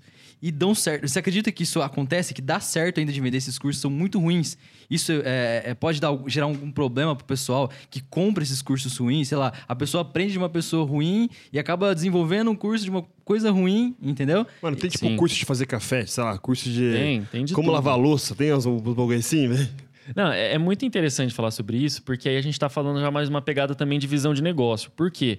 Tem muita gente que vende muito bem. E quando a pessoa vende muito bem, é aquela pessoa que. É aquele ditado, assim, a pessoa vende até esterco, tipo, ela vende até merda e você compra. Então, assim, você vê produto de tudo que é jeito, de algum. Enfim, com, com conteúdo raso, fraco, mas se a pessoa ela vende bem, aquilo pode até funcionar, mas funciona no curto prazo. Mas quando a gente está falando de construção de negócio, pensamento a médio e longo prazo, aí você tem que pensar sim que tem que ter um produto que gera resultado, você tem que ter cliente satisfeito, tem que ter cliente que aplica o seu método e realmente impacta de uma maneira positiva na vida da pessoa, que ela colhe frutos daquele conhecimento que você vendeu para ela. Então, pensando Isso é o em negócio, né? é, esse é o negócio, é você realmente acreditar no seu produto. Eu sempre falo o seguinte: você compraria o que você está vendendo? Se você comprar o que você está vendendo, então dá certo. Agora, se você, nem você compra o que você está vendendo, como é que você vai Fudeu. vender? Então, é, é pensar realmente, ter essa visão a médio e longo prazo e acreditar que aquilo realmente é bom. Que tem gente vendendo de tudo? Tem. Mas. é- percebe como que a base de qualquer negócio é sempre a mesma, né? Tipo, você comprar o que você vende é, meu, é o segredo crucial. Tipo, pra- eu compro coisa- nosso sair na loja. E eu compro nossa franquia também. Então a gente vende o que a gente compra. Tipo, é por isso que é fácil. Negócios perenes, né? Mas o problema é aqueles caras que têm aquela habilidade de vender e vende um monte de tranqueira, né? É. O cara vai ganhar dinheiro, só que ele vai vender um monte de tranqueira. Né? É, é, e isso aconteceu muito no ano passado. Como foi o impacto da pandemia no mercado digital? O mercado digital bombou. Marketing digital bombou. Então, isso que eu queria você ganhou muito dinheiro no passado por causa Ó, disso? o mar- ano passado, o que aconteceu? Todo mundo no marketing digital teve resultados muito melhores do que vinham tendo. Por quê? Ficou mais fácil vender. Porque as pessoas estavam propensas a comprar. Porque estava todo mundo em casa, a galera ficou assim: não, vou aproveitar meu tempo pandemia, vou fazer curso online pra caramba, é, no- vou aproveitar para me profissionalizar, para me especializar, vou ter tempo para isso, que eu não tinha tempo para fazer. Então a galera, primeiro se predispôs a consumir um produto online e as pessoas elas é, quebraram um pouco do preconceito que elas tinham, porque tinha muita gente tinha preconceito com o curso online. Então elas quebraram um pouco desse preconceito. Então todo mundo que estava inserido no mercado digital ela teve resultados melhores. É, é- é difícil a pessoa que teve resultado pior. A pessoa não, não soube aproveitar o momento, porque todo mundo teve. Até, por exemplo, esse que eu falei que teve de um retorno de investir 7 e voltar a 110. Foi no, no momento da pandemia. Depois, a gente continuou tendo os fru- bons frutos, mas o retorno não era tão grande. O retorno... Teve um que eu fiz na pandemia que a gente não investiu nada e faturou 60 mil. Não investiu nada, nada. E é um curso online, o produto estava pronto. Não teve custo nenhum. Teve custo nenhum, zero. Orgânico. Orgânico. 100% Orgânico, orgânico. pessoa Pessoa já tinha audiência. É, é porque a gente ofereceu um produto, o pessoal estava predisposto já a comprar e tal. Então, assim, o, o, o retorno foi muito bom na época da pandemia. Só que aí teve muita gente aventureiro que entrou no mercado, muita gente vendendo muita coisa ruim, aproveitou, é, aproveitou o momento do mercado para vender muita coisa ruim. E isso está refletindo esse ano. Esse ano está sendo diferente. Esse né? era mais difícil, você acha? Esse ano o que está acontecendo? Está tendo um amadurecimento do mercado brasileiro. O mercado digital brasileiro ele está amadurecendo. E é um processo natural. Eu até estava conversando esses tempos atrás com um colega daqui de Londrina também, que ele vende muito, já vendeu. Hoje ele está com outro foco, mas ele vende muito para fora do Brasil e ele vende também nos Estados Unidos. Curso. É, curso nos Estados Unidos. Caramba. Ele tá aqui e ele vende curso nos Estados Unidos. Mas, tipo, ele, ele, ele é o expert também? Não, ele. Ele pega os caras de lá dos Estados Unidos pra fazer. É, na verdade, ele tem um- uma estratégia de venda que ele é o expert, mas ele não aparece assim de frente nas câmeras, digamos assim. Ele vende um Low profile. É, aham. E. E aí ele fala, cara, o Brasil está em torno de uns três anos para trás dos Estados Unidos. É um movimento natural. Você tem um boom do mercado digital, aí você passa por um processo de amadurecimento, tem uma seleção natural, fica realmente aqueles que estão construindo um negócio, aquelas pessoas que vieram só para surfar a onda, cai fora porque elas não conseguem se manter. O mercado vai ficando mais povoado, mais concorrido, mas vai ficando mais maduro. As- os clientes, as pessoas vão ficando mais exigentes, elas vão começando a enxergar que tem mais de uma possibilidade para comprar um curso online que ela quer, um conhecimento específico, e aí naturalmente aquele mercado vai vai se vai amadurecendo. Os Estados Unidos, por exemplo, já passou por esse processo que a gente está passando agora. E o mercado hispânico, que é a América Latina, está em torno de uns três anos para trás da gente. Então eles ainda vão passar por esse momento que a gente está passando. É, e é engraçado isso, porque a galera, por exemplo, hoje eu estava conversando com um outro colega assim daqui de Londrina, estava tomando um café com ele, a gente marcou de é, um café para bater um papo e tal, e ele tava, ele vendeu já muito pro pro mercado externo. Ele foi o cara que quando a Hotmart, que é a principal plataforma de curso, abriu para vender para fora do Brasil, eles ganharam um prêmio de uh, quem mais vendeu do Brasil inteiro para fora do Brasil. Caramba, aqui em Londrina. Aqui em Londrina. Que ele é louco, daqui de. Londrina. E ele falou assim, cara, era muito fácil Sobral, vender. Não. assim, cara, era mu é muito fácil vender, tipo, né, na América Latina. Porque a gente tá, digamos assim, com o mercado à frente deles. Então, as estratégias que a gente usa, lá não usa. Então, a concorrência é muito fraca. Então, é fácil vender para fora. E, mano, se aí a é dos fácil na América Unidos. Latina, imagina nos países da África que até falam com igual a nossa A língua, África né? é um esquema à parte. A África eu já fiz, eu já fui, eu já vendi Sério? na África. Que louco. Sério? Sério, já Não, vendi conta na pra África. nós, Porque sim, eles têm a língua Deus. parecida com a nossa, né? É, conta pra nós. O lance da África é o seguinte: o lead é muito barato. A pessoa. Por quê? Mano, os caras lá têm internet. Tem Facebook Entendeu? lá? Porque, tipo, eu não sei, eu não faço Não, ideia. tem, tem rede social. Não, isso aí Eu perder sei que popularidade eu sei aí, que é né? foda. Não, eu sei que é foda isso. Não, é porque na Não, China, pior, na China não tipo- tem Facebook, né, cara? Na China não tem. Não sei como é que funciona lá na África, né? Não, os sei. caras usam Deep Web, lógico que tem, velho. Não, mas é engraçado isso. Por exemplo, eu faço parte de um grupo que o pessoal tá falando assim: ó, eu tô pensando em começar a divulgar na África e tal. Só que o meu produto aqui, o cara tem uma agência. O meu produto aqui, ele é pra médico. Será que tem médico na África? Falei, claro, mano. Você acha que é o quê? Curandeiro? Assim? Claro. Ah, mano. A galera tem o preconceito, mas tem. Só que acontece é o quê? A renda das pessoas é muito baixa. Então, assim, o lead lá é muito barato, porque como é um mercado muito, muito, muito atrasado, a pessoa, tipo, se inscreve em qualquer coisa. Então, ela viu um anúncio lá na internet, ela tá se inscrevendo. Porque é novidade pra ela. O que pra gente hoje é batido, só, a gente acompanha, já sabe mais ou menos como funciona. Pra eles é tudo novidade. Então, o lead é muito barato, você consegue muita gente, só que não vende, não converte, porque a renda, em média, é muito baixa. Entendi. Você consegue captar muito, muito lead, mas, Mas não converte. Não consegue converter Mas tem direito. bastante case de gente que conseguiu bastante resultado lá. Muito não. Não?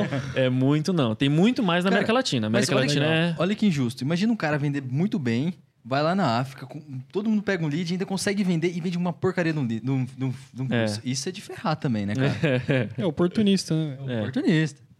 E, mas, mano, e também sobre esse, esse método de forma de lançamento. Eu sempre fico pensando, falo, velho, você não tá batido, não? Tipo, um negócio que é muito óbvio. Tipo, ou não. Isso aí a galera tá descobrindo hoje ainda, esse método. Como é que Não, é? Ele tá começando a ficar cada vez mais batido. Mas o lance é que a gente fala. é, não tem problema ele estar batido. Porque até tá se mudando um pouco como aplica. No começo, eu a gente começava o evento de lançamento que a gente fala, que é o evento que você entrega conteúdo gratuito, tipo, faz aulas ao vivo, aulas gravadas, e você não falava nada que existia um curso, que existia um produto.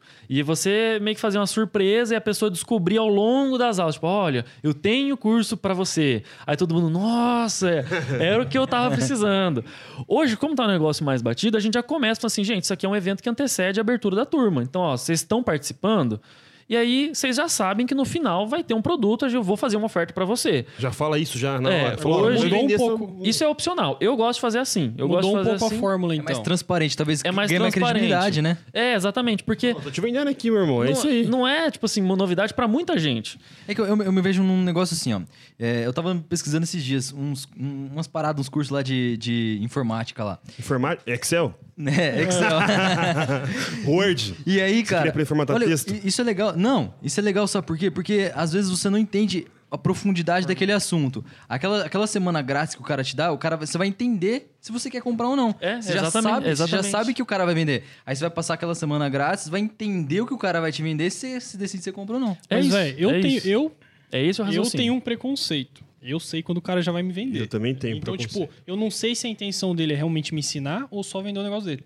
Não, mas então, eu, tipo, eu mas, não sei qual que é a carga do conteúdo. Mas quando eu vou, eu- quando eu vejo isso, igual, igual, igual o Victor falou, eu acho que quando você vai num, num, num cara desse que já vai falar que vai vender o curso, eu vou lá pra entender o que ele vai falar. Eu acredito que ele não vai entregar muita coisa, mas eu sei mais ou menos o geral que ele vai me É, passar. esse Isso é o eu meu medo quando eu tô vendo alguma coisa assim. Que, tipo assim, o cara já tá entregando tudo e depois ele vai, vai dar só detalhe. Isso que é o foda. É. Às vezes ele, ele deveria, tipo, deixar mais pro curso, né? Pra você valer o que você comprou. É, aí cê- também tem isso, né? O cara, se o cara entregar demais também no de graça, chega no curso é a mesma coisa que ele falou. Aí também é complicado. Não vale nada. É, né? mas e, e- e- e outra coisa, tipo, também sempre fico em dúvida, será que realmente vale a pena você, tipo, colocar escassez para o negócio fechar o carrinho? Ou, sei lá, se eu falar, meu, tô vendendo um curso, você vai ter uma aula que eu vou dar pra você de amostra grátis e tá aberto para sempre. Não vale a pena porque eu vou vender todos os dias? Ou não? Então, é esse que é o ponto, principal ponto, que a gente está falando do método ser infalível ou não. Porque ele se aplica em alguns casos. Alguns casos você enxerga que é muito bom você formar. Quando? Vamos falar, vamos usar assim pouco mais exemplos. técnico, é. é. Por exemplo, qual é a, a- a estratégia de venda que mais concorre com o fórmula de lançamento? Um venda perpétua. Você criar funil perpétuo, em que está vendendo todo santo dia. Todo santo dia está vendendo. Mas são características de produto diferente. Exemplo, quando você está vendendo um produto que é para emagrecimento. Para emagrecimento, chegou um dia e falou assim: Meu, não aguento mais meu corpo, quero emagrecer. Você não vai querer ficar esperando o cara abrir uma próxima turma do curso dele há dois meses. Você quer comprar um negócio na hora e começar a, a aplicar, começar a emagrecer no dia seguinte. Então envolve muito urgência. Quando a pessoa tem uma urgência de uma dor Legal. muito latente, aquilo se caracteriza mais como uma venda perpétua. Você pode colocar todo dia que a pessoa vai vender. Agora, quando você tem um produto em que a dor não é tão latente, não tem uma urgência tão grande, você precisa convencer a pessoa e mostrar para ela que o seu produto vai resolver a dor dela. E muitas vezes ela não sabe, porque tem aquele quatro estágios de consciência. Tem a pessoa que é completamente inconsciente, aí tem aquela pessoa que ela tá consciente do problema, tem aquela pessoa que ela tá, ela passa a estar consciente do problema e consciente da solução, e ela passa a estar consciente da sua solução, do seu produto. O lançamento, ele consegue converter até quem não tá nem consciente do problema, nem sabe que tem um problema. E você mostra que ela tem um problema. Que Fala louco, assim. Ó, por exemplo, no caso de gestão de obra. Então, no caso, você vira pra pessoa e fala assim: Meu, você tá feliz com a sua profissão e tal, talvez você esteja, mas você sabia que você pode ganhar três vezes mais? Ah, como? Você gostaria de ganhar três vezes mais? Ó, óbvio que eu gostaria. E aí você mostra que a pessoa tem um problema e que se ela é, comprar, né, adquirir um método, ela vai conseguir é, aplicar isso. Mas para isso você precisa de tempo. Você precisa mostrar o conteúdo para a pessoa que ela absorvendo, ela enxerga que tem uma oportunidade. Então varia muito do produto e se tem essa urgência, se você precisa educar a pessoa ou não, entendeu? Pra gente, por exemplo, se a gente fosse vender, tipo, a franquia com forma de lançamento, você acha que valeria a pena ou não? Eu acho que não valeria mais a pena você vender tipo de uma forma perpétua, Perpétua. tá sempre, mas eu acho que se você tiver uma, construir uma oferta irresistível, o método de lançamento ele cairia muito bem. Você construir uma oferta irresistível que pode estar com preço, pode estar com benefícios diferentes, algo que difere da tua oferta tradicional. Ou seja, uma pessoa que compra uma franquia é, todo qualquer dia e aí você coloca alguns benefícios, alguma oferta que seja diferente, que seja realmente resistível. Aí encaixa assim o lançamento. Oferta momentânea do lançamento. É, É, por tipo- ex- ó, um exemplo é empreendimento imobiliário. Eu conheço gente que faz lançamento com para vender apartamento, por exemplo. Assim, nossa, para vender apartamento? É, a pessoa vende apartamento todo santo dia, mas ela faz um lançamento em que ela vai fazer uma oferta irresistível Tipo, para aquele naquela semana mais, mais barato, é isso? ela vai mais mais barato, ela vai ter um benefício na imobiliária, ela vai ter X meses de aluguel isento. Enfim, você cria uma oferta irresistível. Aí o lançamento ele não tem boca, aí ele vai ser Não, e a gente comprou um curso esses dias aí que tem isso, né? Que é assim, se, tipo, passou um dia, o curso custa tantos, tantos reais. Tipo, mil reais.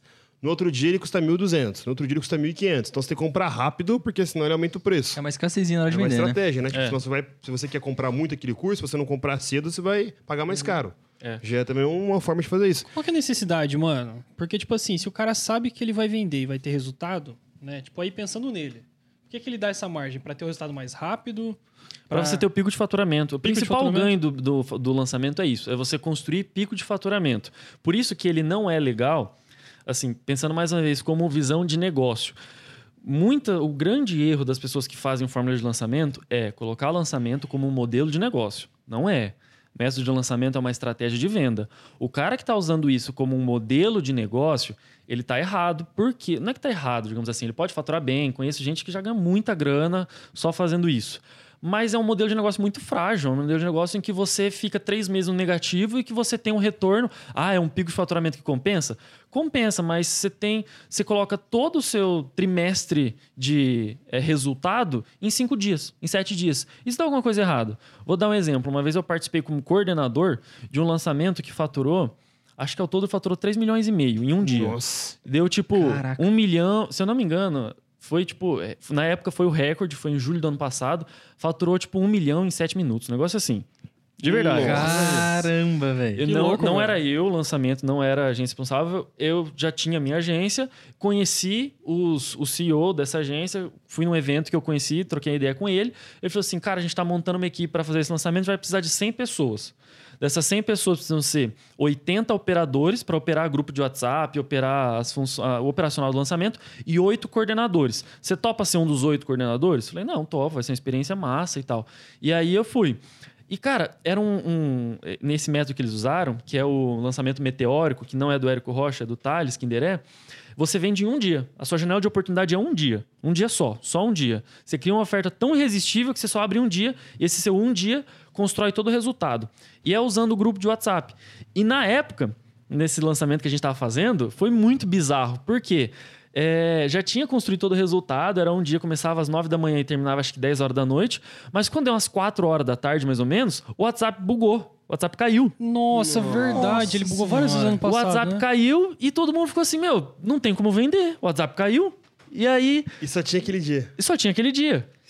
Então, ou seja, Deus. Muito arriscado, né? é muito arriscado. Então, é uma estratégia que tem um potencial gigantesco, enorme. Mas pensa, se tivesse bugado às 9 horas da manhã e ficasse o dia todo bugado. Ah, talvez faria uma coisa para contornar e tal. Mas assim, eram três meses de dedicação, de energia, de investimento. A galera, vamos um trabalho dia aí. para você colocar todo o resultado dependendo de um dia. Sabe? Como um negócio, isso não é inteligente, isso não é sustentável, não é saudável. Né? Então, isso Pô, que e é... deve ser tipo uma pressão danada, porque é como se fosse uma final, né, velho? Você fala, meu, É. tô me preparando pra jogar campeonato e a final é tal dia, velho. E eu, eu chego naquele dia, eu dou uma dor de barriga, eu tô, tô ruim, tô na live. Nossa, velho, deve ser foda pra caramba isso aí, velho. Você não Muita tem pressão, né? lançamento, você não tem margem para erro, a gente fala. Então você não tem margem para ferramenta falhar, você não tem margem para ficar Porque doente. é ao vivo você- ainda a live ainda, né? É. E, e o, seu, o seu negócio, ele é baseado num lançamento, mas você tem um negócio, não é só, só lançamento, né? Você criou um negócio em cima disso tudo, né? É, conta um pouquinho pra gente como é que, como é que Você, você... tem salário fixo todo mês, mano? Tipo, todo mês você ganha Prolabore. lá os, os Sim, 6 em tem 7? Prolabore. Não, não, mas tem, todo mês tem 6 em 7, como é que é? Ó, hoje, tá- praticamente todo mês está fazendo um 6 em 7. Sério? É, mas assim, com, o resu- com a estrutura que a gente conseguiu alcançar hoje. Então, por exemplo, no mês de maio teve, no mês de, no mês de abril teve, no mês de maio teve, esse mês não. Mês que vem a gente vai fazer um que, se Deus quiser der tudo certo, pretende ser também, porque você vai escalando o investimento, você vai começando a investir mais, e aí o 6 em 7 você vê que, na verdade, não é nada demais, assim, porque você sabe como são os bastidores, sabe como que é o que funciona, quais são os custos, impostos e tudo mais. Então você vê que um 6 em 7, na verdade, não é grande. Tipo assim, coisa, geralmente, assim. porque assim, todo mundo fala, pô, faturou 100 mil. Vamos colocar que você faturou 120 mil. Quanto que geralmente, sei que depende, né? Mas quanto que dá, geralmente dá de grana de 100 mil que sobra pro cara que fez o curso? Ó, líquido, líquido, líquido, geralmente dá uns 20, 30%. Então, tipo, de 100 mil você vai ganhar, tipo, uns 20 a 30 mil reais líquido. Descontando tudo, geralmente sim.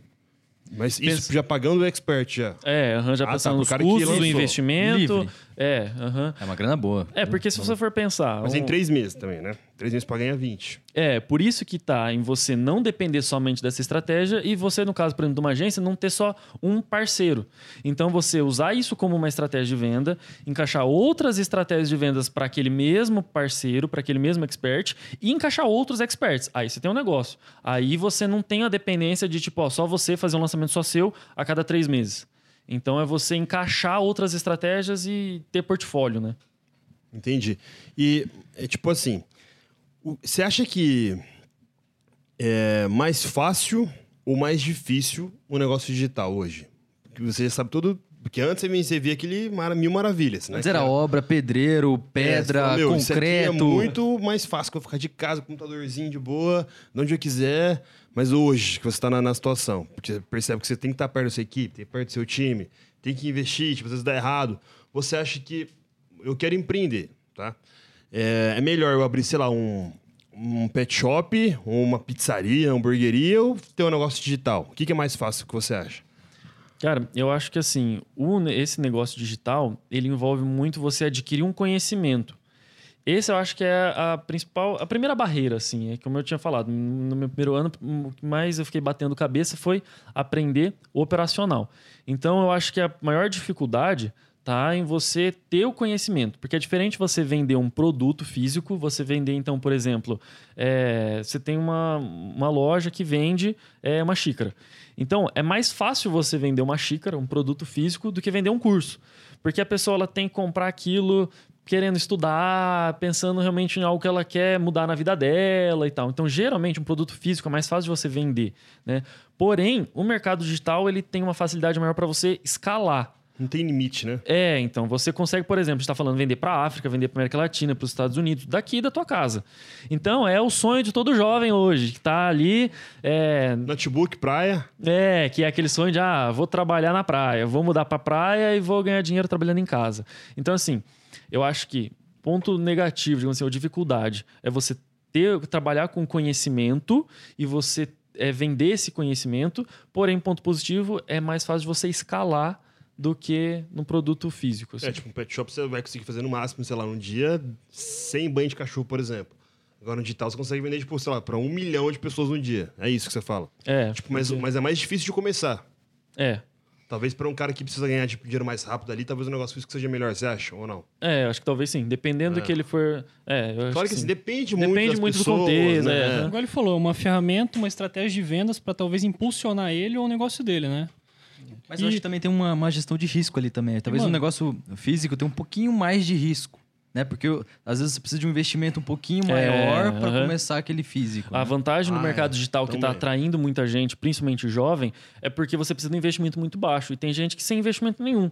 Então, hoje em dia, o mercado digital ele abriu algumas profissões que antes não existia e que em faculdade nenhuma forma. Então, por exemplo, gestor de tráfego, que é o cara que faz um anúncio na internet. Tem muita gente ganhando grana. Hoje tem muita gente trabalhando como gestor de tráfego. O cara não precisa, só precisa do notebook dele e aprender a fazer aquilo. E não como precisa está a investir nada. disponibilidade desses profissionais? Tipo assim, tem a agência de lançamento, tem o gestor de tráfego e aonde que a galera encontra esses profissionais? Porque, tipo assim, você conversa com pessoas que elas querem fazer o 6 em 7. Elas têm os seus negócios, querem tipo, fazer lançamento, mas é muito mais fácil ela contratar esses profissionais que já têm essa expertise e fazer uma parceria do que, tipo, se arriscar sozinha nisso.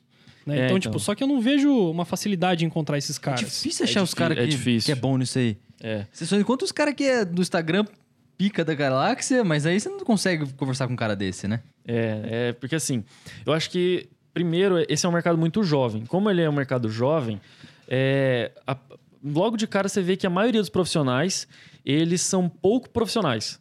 Eles não têm um, um método de trabalho bem definido, eles não têm ali é, um lado comercial mais desenvolvido, eles não sabem vender bem o serviço deles, não sabem prestar aquele serviço, fidelizar cliente, enfim.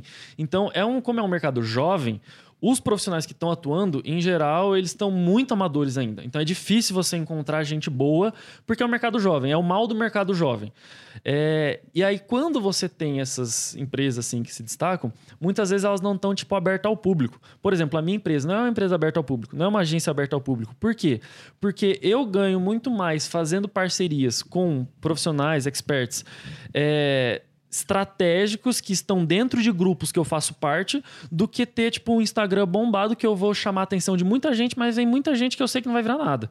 Eu já comecei lá atrás a divulgar mais, um pouco mais o trabalho, só que eu vi que veio tanta gente desqualificada, tanta gente desqualificada que eu perdia tanto tempo nessa seleção e quando eu comecei a colocar algumas pessoas para dentro, eu vi que a maioria não valia o esforço. Então valia mais a pena eu focar em dentro de grupos. Um exemplo, tem algumas pessoas que é, colocam uma semelhança entre uma agência de lançamento e uma produtora, por exemplo, uma produtora. Se você vai lá e você en- encontrou um talento, você encontrou tipo uma Anitta, aí você sabe que a Anitta vai bombar. Aí você, ó, eu vou ser a produtora da Anitta. Você faz a Anitta bombar e aí você ganha dinheiro pra caramba em cima com o trabalho dela. Ela ganha muito dinheiro, você também ganha muito dinheiro. Só que talvez se aquela produtora falar assim, gente, a gente é uma produtora pra músicos em geral. Imagina o tanto de músico ruim que ia pipocar todo santo dia. Querendo, achando que é Querendo, bom. Isso é, acontece a mesma coisa com a produtora, com a, com a produtora de conteúdo, né? É, com a agência de lançamento. Então, assim, é tanta gente que iria aparecer e você sabe que a maioria das pessoas não vai virar em nada. Então, digamos assim, são alguns profissionais que eles estão mais no, no background ali, estão mais na, Low nos profile. bastidores mesmo. Outro exemplo, empresário jogador de futebol. sabe? Empresário jogador de futebol é aquele cara que você não sabe quem são os empresários foda. Não sabe mesmo, Você né? não faz a menor Senão ideia de quem pipoca um são. monte de jogador nas É, costas dele, senão né? ia pipocar um monte de gente. Só que ele sabe quais são os lugares certos que ele vai pra encontrar as pessoas boas, entendeu? Então, Entendi. legal, e, e você, e você hoje, tudo que você olha, você pensa, putz, tá fazendo um curso assim ou não? Você tem essa. é, você vai tendo um olhar mais crítico, né? Você vai olhando, você já vai começando a ter um senso crítico de enxergar o que tende a ser é, mais propenso, mais positivo e que tende a ser mais difícil. E, e vai ter um curso do Vitor Viana também, seu? Curso não, pelo menos não no momento. Tem muito conteúdo aí que dá pra vender, cara, pelo É. amor de Deus. É, porque você, você, é o expert, velho. Você fez tudo que você fez de, tipo, de errado no começo, sabe qual que são as dores. Você poderia ensinar a galera também a fazer não, isso. sim, isso tá nos planos, mas no momento não. No momento, não que eu acho que eu não tenho conhecimento suficiente para vender. Eu acredito que eu tenho hoje um conhecimento que eu adquiri que pode sim, talvez em formato de uma mentoria, no formato de uma consultoria, mas eu ainda enxergo que eu tenho outras prioridades no meu planejamento de negócio que vem à frente antes de começar a vender o meu produto. De novo planejando, né, cara? De novo planejando, né? E qual que é, assim, que é projeção futura do seu negócio? O que, que você, tipo, enxerga? Que nem, por exemplo, o Sair, a gente fala, meu, a gente vai ter mil lojas daqui três anos, né? Tipo, essa é uma projeção futura. que qual vem, que é? que vem. É. Eu tô zoando. Talvez dá. Talvez dá. Mas pior que sempre assim, eu falo e depois ele fala, não dá, não dá, não dá. Aí depois, é. Vamos, vamos, vamos.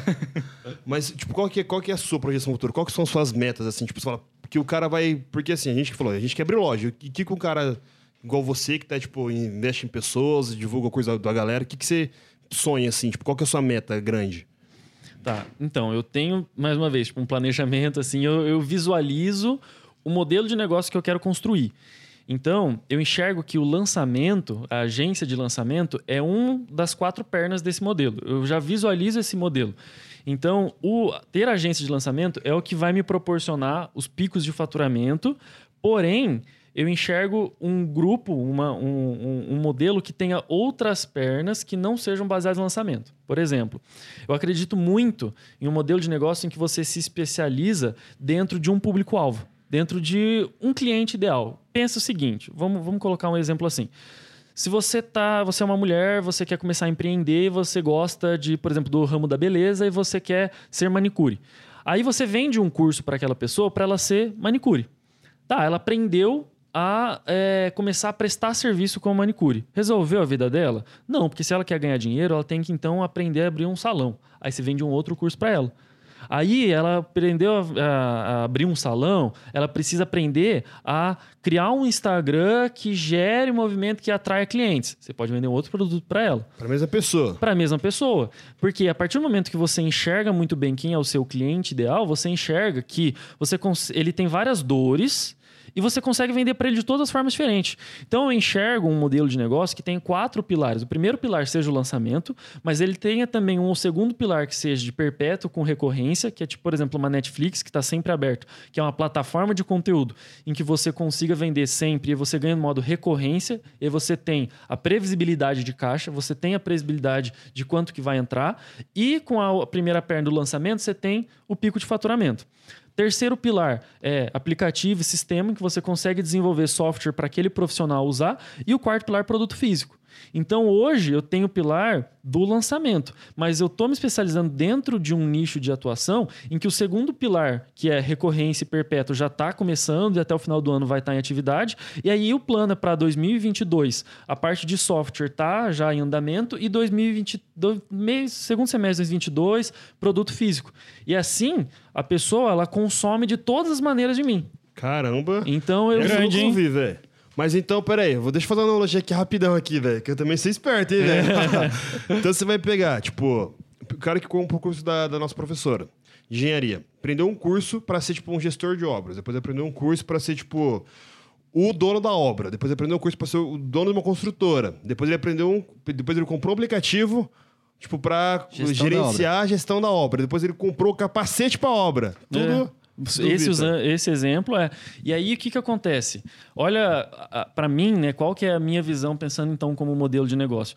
Você adquire, você faz aquisição de um cliente, você, ele custou, você tem seu CAC, né, que é o custo de aquisição do cliente, ele custou para você tanto para você adquirir, mas você vai, ele ele vai te retornar de várias maneiras diferentes, porque você vai vender muita coisa para ele. Então, o cara que, por exemplo, lá, a mulher lá da manicure, é, a partir do momento que ela aprendeu a ser manicure, ela vai precisar criar um salão, ela vai precisar começar a vender o serviço dela. Aí ela vai precisar comprar produto. Pô, eu tenho produto para você comprar. Eu tenho aqui, você importa da China e vende para pessoa. Ah, mas na verdade eu tenho também uma plataforma em que se a pessoa digitar no Google, ela vai encontrar você como melhor dentro da plataforma dela de manicure. Você coloca a plataforma. Ah, você ensina, enfim, você tem uma gama de possibilidades para vender para a mesma pessoa. Eu enxergo Que que, isso é um massa, modelo inteligente, assim, que você E tem alguém que faz isso hoje, que você conhece? é essa, essa pessoa que eu falei, que é o Bruno Capanema, que é quem é o mais modelo. Tipo, tem algum negócio que você sabe que, que ele fez isso? Ó, por exemplo, o negócio dele é ele e a esposa, eles são sócios. Ela vende um produto online que é para saúde visual. Então, é público de terceira idade que está com problema de visão e precisa enxergar melhor. Os lançamentos dele já são muito grandes. Ele faz lançamento de tipo 10 milhões, 12 milhões. Pra Caramba. fazer ir pra saúde visual? É. Caramba. Mentira, O curso custa 2 mil e ele vende para América. Hoje ele é o cara que mais vende para fora do Brasil. Ele, ele vende muito. Eu vejo, eu vejo, eu vejo, acho que nesse, nesse modelo seu, acho que, acho que o tendão de Aquiles é a parte de é, credibilidade que o seu, o seu cliente vai ter, né? Porque se você fizer um lançamento e o seu primeiro produto não for bom, ele não vai voltar. Então, acho que o seu maior tendão de Aquiles é é entregar um produto sempre bom pra ele, pra ele sempre voltar. É, o que a gente tá falando, realmente, você ter a visão de que você, pra ter um negócio a médio e longo prazo, você precisa de um produto bom, que entregue resultado. Porque no curto prazo, se você souber vender, você vai ganhar dinheiro. Só que se você vender um produto bosta, você não tem perenidade. Só que você pega a curto prazo, você não É, chega no longo E aí você prazo. não constrói um negócio, Perenidade. você tem sempre um resultado a curto prazo. Então, no caso dele, por exemplo, ele tem um curso online para saúde visual, aí a pessoa compra o curso online. Dentro do curso online, a pessoa vai mostrar que, ó, você comprou o curso online, você tem interesse então melhorar a saúde visual dos seus olhos. Só que você sabia que tem suplemento para você melhorar a saúde visual? Nossa, não sabia. Então, ó, eu tenho suplemento, tipo, compro suplemento. Ah, você sabia que tem um óculos focal que te ajuda a ter foco? Caramba, tem um é óculos. muito legal. Aí falou assim: ó, você gostou tanto, já imaginou você se tornar um educador visual? Eu tenho a formação em educador visual. A pessoa sempre vai te Que seguir, louco, porque se, se o produto for bom, porque- Ela continua caminhando dentro da esteira de produtos. Você tem uma esteira de produtos, você enxerga qual é o teu cliente ideal, você enxerga quais são todas as dores que ele tem e você faz um produto para atender todas as dores. E eu vou te falar mais uma coisa. Nós Temos fazemos isso. fazemos isso. A gente faz isso, mas, e- mas eu acho que o legal é que eu nunca tive ouvido ninguém falar sobre isso no digital. Isso que, mas assim, quando o cara compra uma segunda franquia nossa, porque o cara já gostou da nossa franquia de imediato. Então o cara comprou de novo uma franquia, porque fala, putz, o negócio realmente é bom, vou comprar de novo. Aí o cara vai lá, compra uma outra unidade, e o outro vai depois fala para amigo dele. Então a gente já faz isso já. Então o nosso custo de aquisição de cliente hoje, de franquia, é, muito ba- baixo. Quase zero. Porque, tipo, é- o negócio é bom, vende Se si vende, só, né? Se vende sozinho. O Se outro vende. fala pro outro, que fala pro outro, a gente não Aí gasta que nada. tava uh, o lado bom de você realmente ter um produto bom. Né, de você realmente acreditar no seu produto e você comprar o seu produto. Mas eu nunca Porque- tive ouvido falar disso no digital, velho. Isso aí foi, cara, É que é uma aprendi. dor, né, velho? De só ficar no lançamento, né? Você quer Então, e aí que aquele tá, negócio é. não sólido pra agência de lançamento, mas Isso. pro cara que é o expert, né? O cara Sim. também só tem que fazer lan- lançamento. Não, Sim, sim. Ele consegue Perfeito. Consegue vender, consegue crescer junto, né? Tem um negócio sólido pra ele também, no digital. Sim, para os dois, tanto para e aí deixa se descaracteriza como uma agência de lançamento. A agência de lançamento é um braço.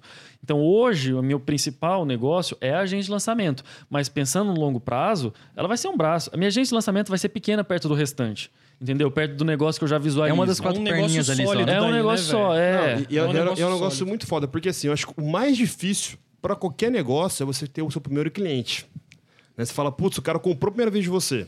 Porque, igual a gente fala, quando a gente quer montar uma franquia, a gente prefere muito mais o franqueado que já tem a franquia do que um cara que é, novo. Por Uhum. quê? Esse cara que tem a franquia, ele já sabe como é que é, ele sente confiança. Então ele monta a segunda loja com muito mais grana. O cara fala, velho, pode colocar que o negócio é bom que dá dinheiro. O cara chega confiante. E no seu também, mesmo esquema. O cara vai falar, É. meu, comprei o curso, mano, os cara é muito bom, o negócio do cara é top. Vale Mas- a pena comprar é, aqui. confio Se tiver neles. mais caro até, porque eu confio. Então você retém o cliente pela qualidade. O cara É. já comprou, tá ali, você fala, Eu acho que é a principal sacada de você ver Que isso. massa, é que você vai vendo que, na verdade, é tudo negócio.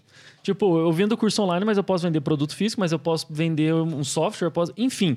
Negócio é negócio. Lógico que cada um vai ter sua particularidade, cada um vai ter seu desafio, cada um vai estar dentro de um contexto diferente. um mas a diferente. partir do momento que você entende que tudo é baseado na, em processo, que em gestão, em liderança, em você lidar com pessoas e você saber vender, ter um lado comercial, e você ter um produto bom, você entende que o negócio ele só se enquadra em contextos diferentes, mas são negócios. Então, a partir do momento que você se torna um bom gestor, um bom empresário, te abre muito a cabeça para inúmeras possibilidades. Você vê que você pode ganhar dinheiro de muito jeito diferente. Cara, e agora eu acho que você, depois Perfeito. desse podcast de hoje, acho que mudou um pouco minha visão sobre minha isso. também, cara. Porque agora, assim, eu acho que existe o lançador e existe o empreendedor digital.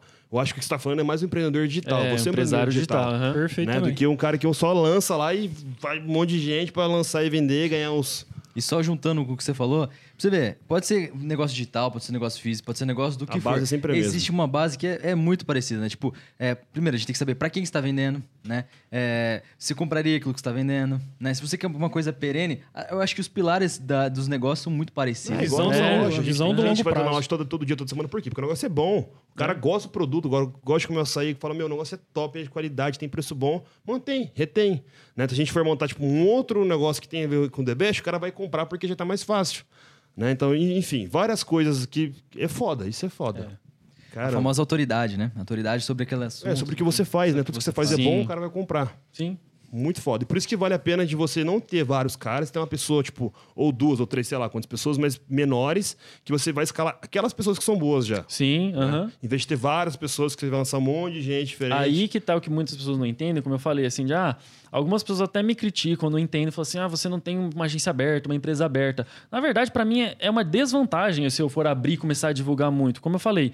Porque eu, eu enxergo aonde que tá os meus próximos passos e como seguir. Você não quer qualquer um. É, e aí vai ser pior até pra mim. Vai me, vou ter que despender uma energia. Ah, quer dizer que eu não tô construindo minha marca? Eu enxergo que tem muitos pontos de melhoria para construção de marca e posicionamento de mercado que podem melhorar. Mas eu enxergo que hoje tem outras prioridades. Tá no plano, vai ter, vai ter. Eu, eu sei que vai, tá no plano, vai ter. Então, eu acho que é muito esse lance. Assim, muitas vezes, quando você vai caminhando no negócio, você vai criando uma maturidade que você vai enxergando novas possibilidades. Mas eu acho muito importante você ter o plano. Aí, quando você tem o plano, você sabe quais são as etapas, você sabe que é questão de tempo. E aí você sabe que, ó, eu vou fazer isso e tal. Pode acelerar, pode ser um pouco mais devagar, mas faz parte daquele plano e. E- então a gente teve um spoiler aqui do que vai acontecer, né? Então a gente pode esperar, tipo, um capacete da Vanessa, É. WF, né? uma botina da Vanessa, a gente pode esperar isso. né? Quem Não sabe? só botina dela, né? Não, mas, mano, de verdade, papo foda, velho. De verdade, achei Legal. muito massa, cara. Aula pra caramba, velho. Tem muita coisa aqui. Caramba, é uma coisa que, verdade mesmo. tipo, a gente só vê só, mas não sabe os detalhes, né? Isso que eu acho, eu acho mais da hora. Porque saber que, ah, cara ganha dinheiro com isso, sabe, mas como é que faz, né? E, tipo, se eu quisesse hoje, eu não sei nada sobre, sobre o marketing digital. Sei só do que a gente falou básico. Tipo, ah, sei que tem um método que funciona, o do Érico, não sei o quê. Qual que seria o atalho que você poderia dar para as pessoas que querem começar fazendo isso agora? Ó, eu acho que a primeira coisa é não começar pelo Érico Rocha. Sério? Ô, louco, mano. Vai ser pesado. Pega essa aí, Éricozinho, pega aí. Você acha que aquela sua banheira de gelo é boa? Os caras tão ousados aqui, velho. pesado aqui. É porque, cara, na verdade, assim, o Érico Rocha, a gente. Ele é foda. A Ele, gente tá é, brincando, a gente tem é que foda. agradecer muito. Todo mundo que trabalha no, no mercado digital tem que agradecer muito ele, muito mesmo. Porque hoje o Brasil está entre top 3 países do mundo de avanço no mercado digital. É Brasil, Estados Unidos e bate com algum outro país assim da Europa. Ele é o nome do cara, ele é o nome. Então, e ele fez isso, ele abriu o mercado digital no Brasil. Então, você pensar, o Brasil ele é tão para trás em inúmeros aspectos de economia, entre outras coisas, e no mercado digital, o marketing digital do Brasil é muito foda. Por quê? Porque ele é um cara muito foda. Ele é foda Ele abriu esse mercado, ele colocou muita gente para dentro do Fórmula. E aí, quando a pessoa entra no Fórmula e ela ganha uma maturidade, ela enxerga que aquele não é o único método e que tem outras formas dela trabalhar. Então, eu acho que uma forma mais inteligente é você começar não pelo Fórmula de lançamento, e sim por um método de perpétuo, em que você vende todo santo dia, todo santo dia. Você tem, como a gente falou, uma previsibilidade de caixa. Mas não que não vale a pena fazer o curso deles, tá falando? Não, não, não. Não é, eu não acho que é o melhor caminho para você começar. Eu acho que a partir do momento que você começa a ganhar dinheiro, começa a entrar dinheiro de uma maneira mais fácil, aí você faz o método dele e você enxerga como aplicar para te dar seus picos de faturamento, fazer você escalar mais. Você precisa de ter um pouquinho de conhecimento inicial É, pra fazer o curso dele. né? Exatamente. Eu acho que o primeiro passo ser com ele, a pessoa vai bater cabeça, vai levar mais tempo ali. Eu acho que é um método poderosíssimo, mas não seria o primeiro passo. Mas assim, tem que ser conteúdo gratuito pra ela começar, ela, você Ah, indica alguém é. pra ela começar. Eu acho que assim, na internet, hoje em dia, tem muita gente vendendo muita coisa ruim, mas tem muita gente fazendo muita coisa boa também. Então, eu acho que eu não, ah, é- seria muita gente para indicar, mas acho que tanto para marketing digital, para conhecimentos gerais, acho que de empreendedorismo, de gestão, de liderança, para a pessoa realmente entender como funciona esse universo do empreendedorismo. E aí, dentro do mercado digital, aprender um pouquinho sobre tráfego, aprender um pouquinho sobre gestão de mídia social, sobre como você criar realmente, então, uma marca no mercado digital. E aí, a pessoa pode até não se especializar naquele ramo, mas ela entender como funciona todos aqueles fatores que influenciam no mercado digital. E você encontra isso tudo de graça. Encontra, encontra muita coisa boa de Muita graça. coisa boa. Lógico que se você quer se especializar, aí você precisa pagar o preço, né? Mas encontra muita coisa boa de graça. Foda.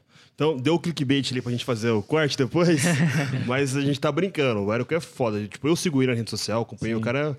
A disciplina do cara também é muito É, foda, ele é né, velho? O cara é extremamente muito constante. O cara, o cara não falha, parece, né, velho? O cara é. A tipo, é a homem gente de fé, o Começou cara. a seguir ele lá na faculdade, né? Começou a entender quem que era o Rocha lá na faculdade. O cara, hoje, fez uma revolução na internet. Não, né? tipo, fez acho um que era negócio tipo, muito meu, grande. segundo, talvez depois falava Augusto, acho que era o segundo nome que veio na cabeça do empreendedor. Né? Tipo, É, tipo, a gente aprendeu muitas técnicas de venda É que- com é ele, assim- né? De forma gratuita, sem comprar nada. É que sim, tem uns empreendedores. Tem uma gratidão muito grande ele, sim. Tem uns empreendedores no Brasil que são muito famosos, que, tipo, sei lá, o Silvio Santos, o. é, sei lá, o. é, mas tipo, da molecada eu falo assim, é, né? Tipo, povo ah, recente, da galera recente. Eu acho que ele, é- ele e o Flávio Augusto estão Meu, e despontando o ali. que é mais impressionante, tipo assim, ele é um cara que, se eu não me engano, acho que ele tem dislexia, ele tem muita dificuldade para aprender. Eu já fui em evento ao vivo dele. É bizarro, porque, por exemplo, ele pega para ler um texto, ele não consegue ler um texto. Ele se embaralha nas palavras, assim, gente, desculpa, torce aqui, eu não, não consigo ler. porque, tipo assim, ele é um cara que ele é empreendedor nato, assim, nato, nato. É aquele cara que vende muito bem, aquele cara que tem. é, Meu, ele é, ele é muito bom. Ele é muito bom empreendedor. E você vê que o cara que tem algumas limitações, que tem outras pessoas que talvez seriam muito mais inteligentes. Não que ele não seja inteligente, ele é muito também. Mas assim, talvez um cara que é muito mais inteligente e não tem o mesmo destaque, o mesmo, a mesma, autoridade. Porque é ele, porque ele tem o é, dele porque que ele é um empreendedor que ele é muito bom. Ele tem muitas Foda. qualidades. Foda. Da hora. É, e, e- mas também tem um negócio também, tipo, só pra gente. é, que eu queria falar também, que é assim, dá pra gente usar também o que você aplica com infoproduto com negócio físico também, não dá? Dá. Tipo, a gente fazer, tipo, lançamento, tipo, de, sei lá, de açaí, por exemplo. Dá. Tipo, um, como se fosse um lançamento, dá pra fazer também. Dá. E a galera também faz isso hoje, ganha dinheiro assim também. Sim, por exemplo, eu já eu vejo direto o pessoal fazendo e usando. Aí usa muito um outro tipo de lançamento que é o Meteoro, que eu falei, em que usa com grupos de WhatsApp que você vende por um único dia. Eu já vi muita gente fazendo isso para produto físico, para como Para lanchar, vou vender lanche hoje mais barato. É, vender lanche. Você vai fazer, você vai chamar, chamar as pessoas para entrar dentro de um grupo de WhatsApp. Falar assim, ó, nesse grupo de WhatsApp eu vou fazer uma oferta que vou vender, por exemplo, num dia lanche por um real. Ah, vou vender talvez, por exemplo. Ah, um exemplo que eu vi uma vez uma pessoa fazendo. Isso é real. Ela vendia marmita congelada e ela fez um lançamento em que ela vendeu em um dia. Um dia, o resultado que ela faria, se não me engano, acho que em cinco ou seis meses.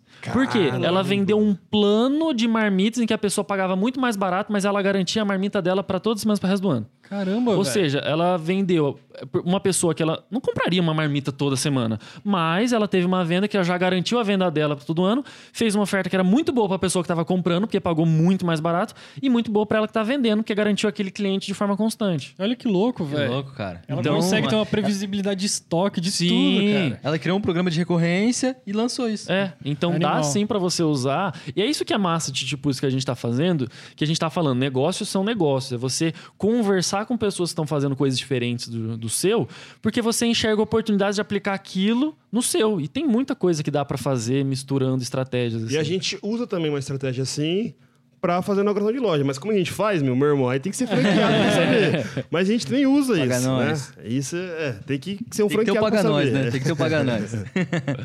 Não, da hora. Mano, acho que foi, tipo, um podcast muito massa. Aprendi coisas que, tipo, eu nem imaginava, sem zoeira mesmo. Foi, Quebrou vários preconceitos meus também. é, tipo, aprendi Sério, coisa velho? pra Sério? caramba mesmo. Acho que, tipo, não é um... Ah, só falando de novo de marketing digital, que dá dinheiro, que vende. Que... Não, não é isso. Foi um negócio que a gente falou... Bastante coisa que o cara não sabe, de detalhe, né? De, de como começar. Cara, eu nunca vi um podcast falando o que a gente falou, cara. Eu também não. Eu nunca vi. Nunca vi, não. É sério mesmo. Pior, você já viu algum lugar Eu falando nunca isso? vi. Nunca vi. Isso é Meu, esse Que aqui louco. é foda, velho. Esse É aqui foi foda foda, mesmo. pra cacete. Vai ter vários outros assim, então, cara. Da hora, da hora. E você quer deixar um recado final pra galera aí, tipo, que quer empreender, que quer sair da sua profissão? Você não quer deixar suas redes sociais? Ó, quem quer fazer um, quem tem um curso bom pra caramba, que quer conversar com você, você quer deixar seu contato? Sim, não, deixa meu contato, meu contato pessoal, Vitor Viana. E eu acho que, cara, um- uma mensagem assim para quem quer empreender. Empreender, a gente que está no meio do, do- desse mercado, a gente sabe que tem muitos desafios. Como eu já tinha falado no começo, eu realmente acredito que o empreendedor é o, é o cara do campo de batalha, é o cara que realmente executa. E eu acho que o empreendedorismo ele traz muitos benefícios para a vida. Assim. Eu enxergo que eu, como pessoa, como marido, como filho, é, como amigo, enfim, eu enxergo que o empreendedorismo me trouxe muitos benefícios, porque você se coloca numa zona de desconforto, que pode parecer meio clichê, mas é verdade, que te faz evoluir de várias maneiras diferentes. E uma- também profissionalmente, mas de várias maneiras diferentes. Não é que você trabalhando, por exemplo, em uma empresa, é, você sendo um funcionário, você não vai ter isso. Não quero, não quero dizer isso. Mas eu acho que o empreendedorismo ele te coloca à prova e ele te coloca em situações de risco, de você realmente ter que fazer aquilo acontecer, de ter que fazer aquilo dar certo e de se reinventar e de, e de em frente a desafios que te traz muito crescimento, te traz muita evolução. Então, assim, não é fácil.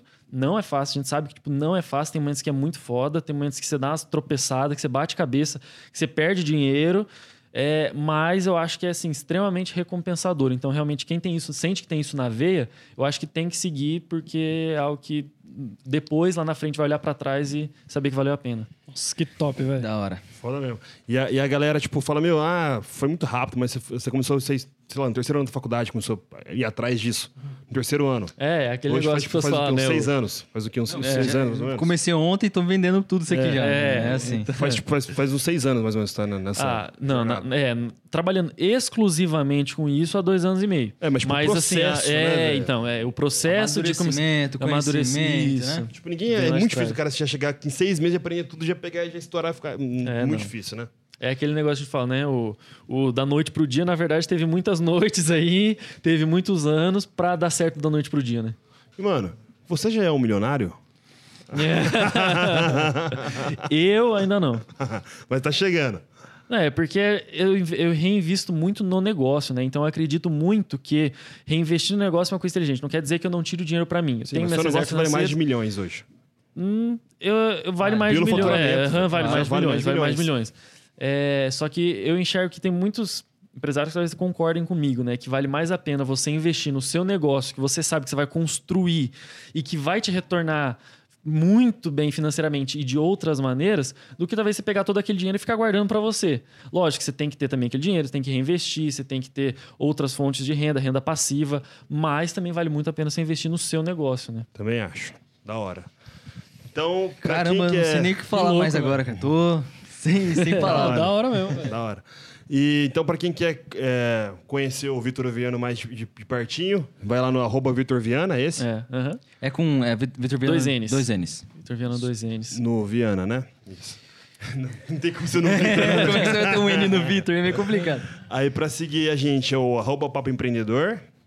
Pra seguir o Bragato é o... Arroba Matheus Bragato com dois T's, o Bragato. Meu é arroba Matheus QM. Como que é? Matheus QM. Matheus Kemi. É. Você mudou, então. Mudei. Ah, tinha um underline. Tinha um underline, tava zoado aquele underline. Ah, tá, tava. Não, isso aqui é assim, velho. Matheus, Matheus QM Tem é que mais mudar no simples, começo cara, mesmo, mais velho. Se fácil. demorar muito. Se demorar muito já era. É. Então, beleza. O do The Best é arroba The Best é oficial com dois F. E o seu? O meu é arroba Sérgio Kendi. Segue lá que, velho, tem muito conteúdo todo dia agora, velho. O cara tá foda. voando. Tá velho. voando, tá voando, tá vindo aí. Beleza? Beleza. Então ficamos com esse episódio. Até o nosso próximo episódio. Um abraço, um beijo e tchau. Valeu. Valeu.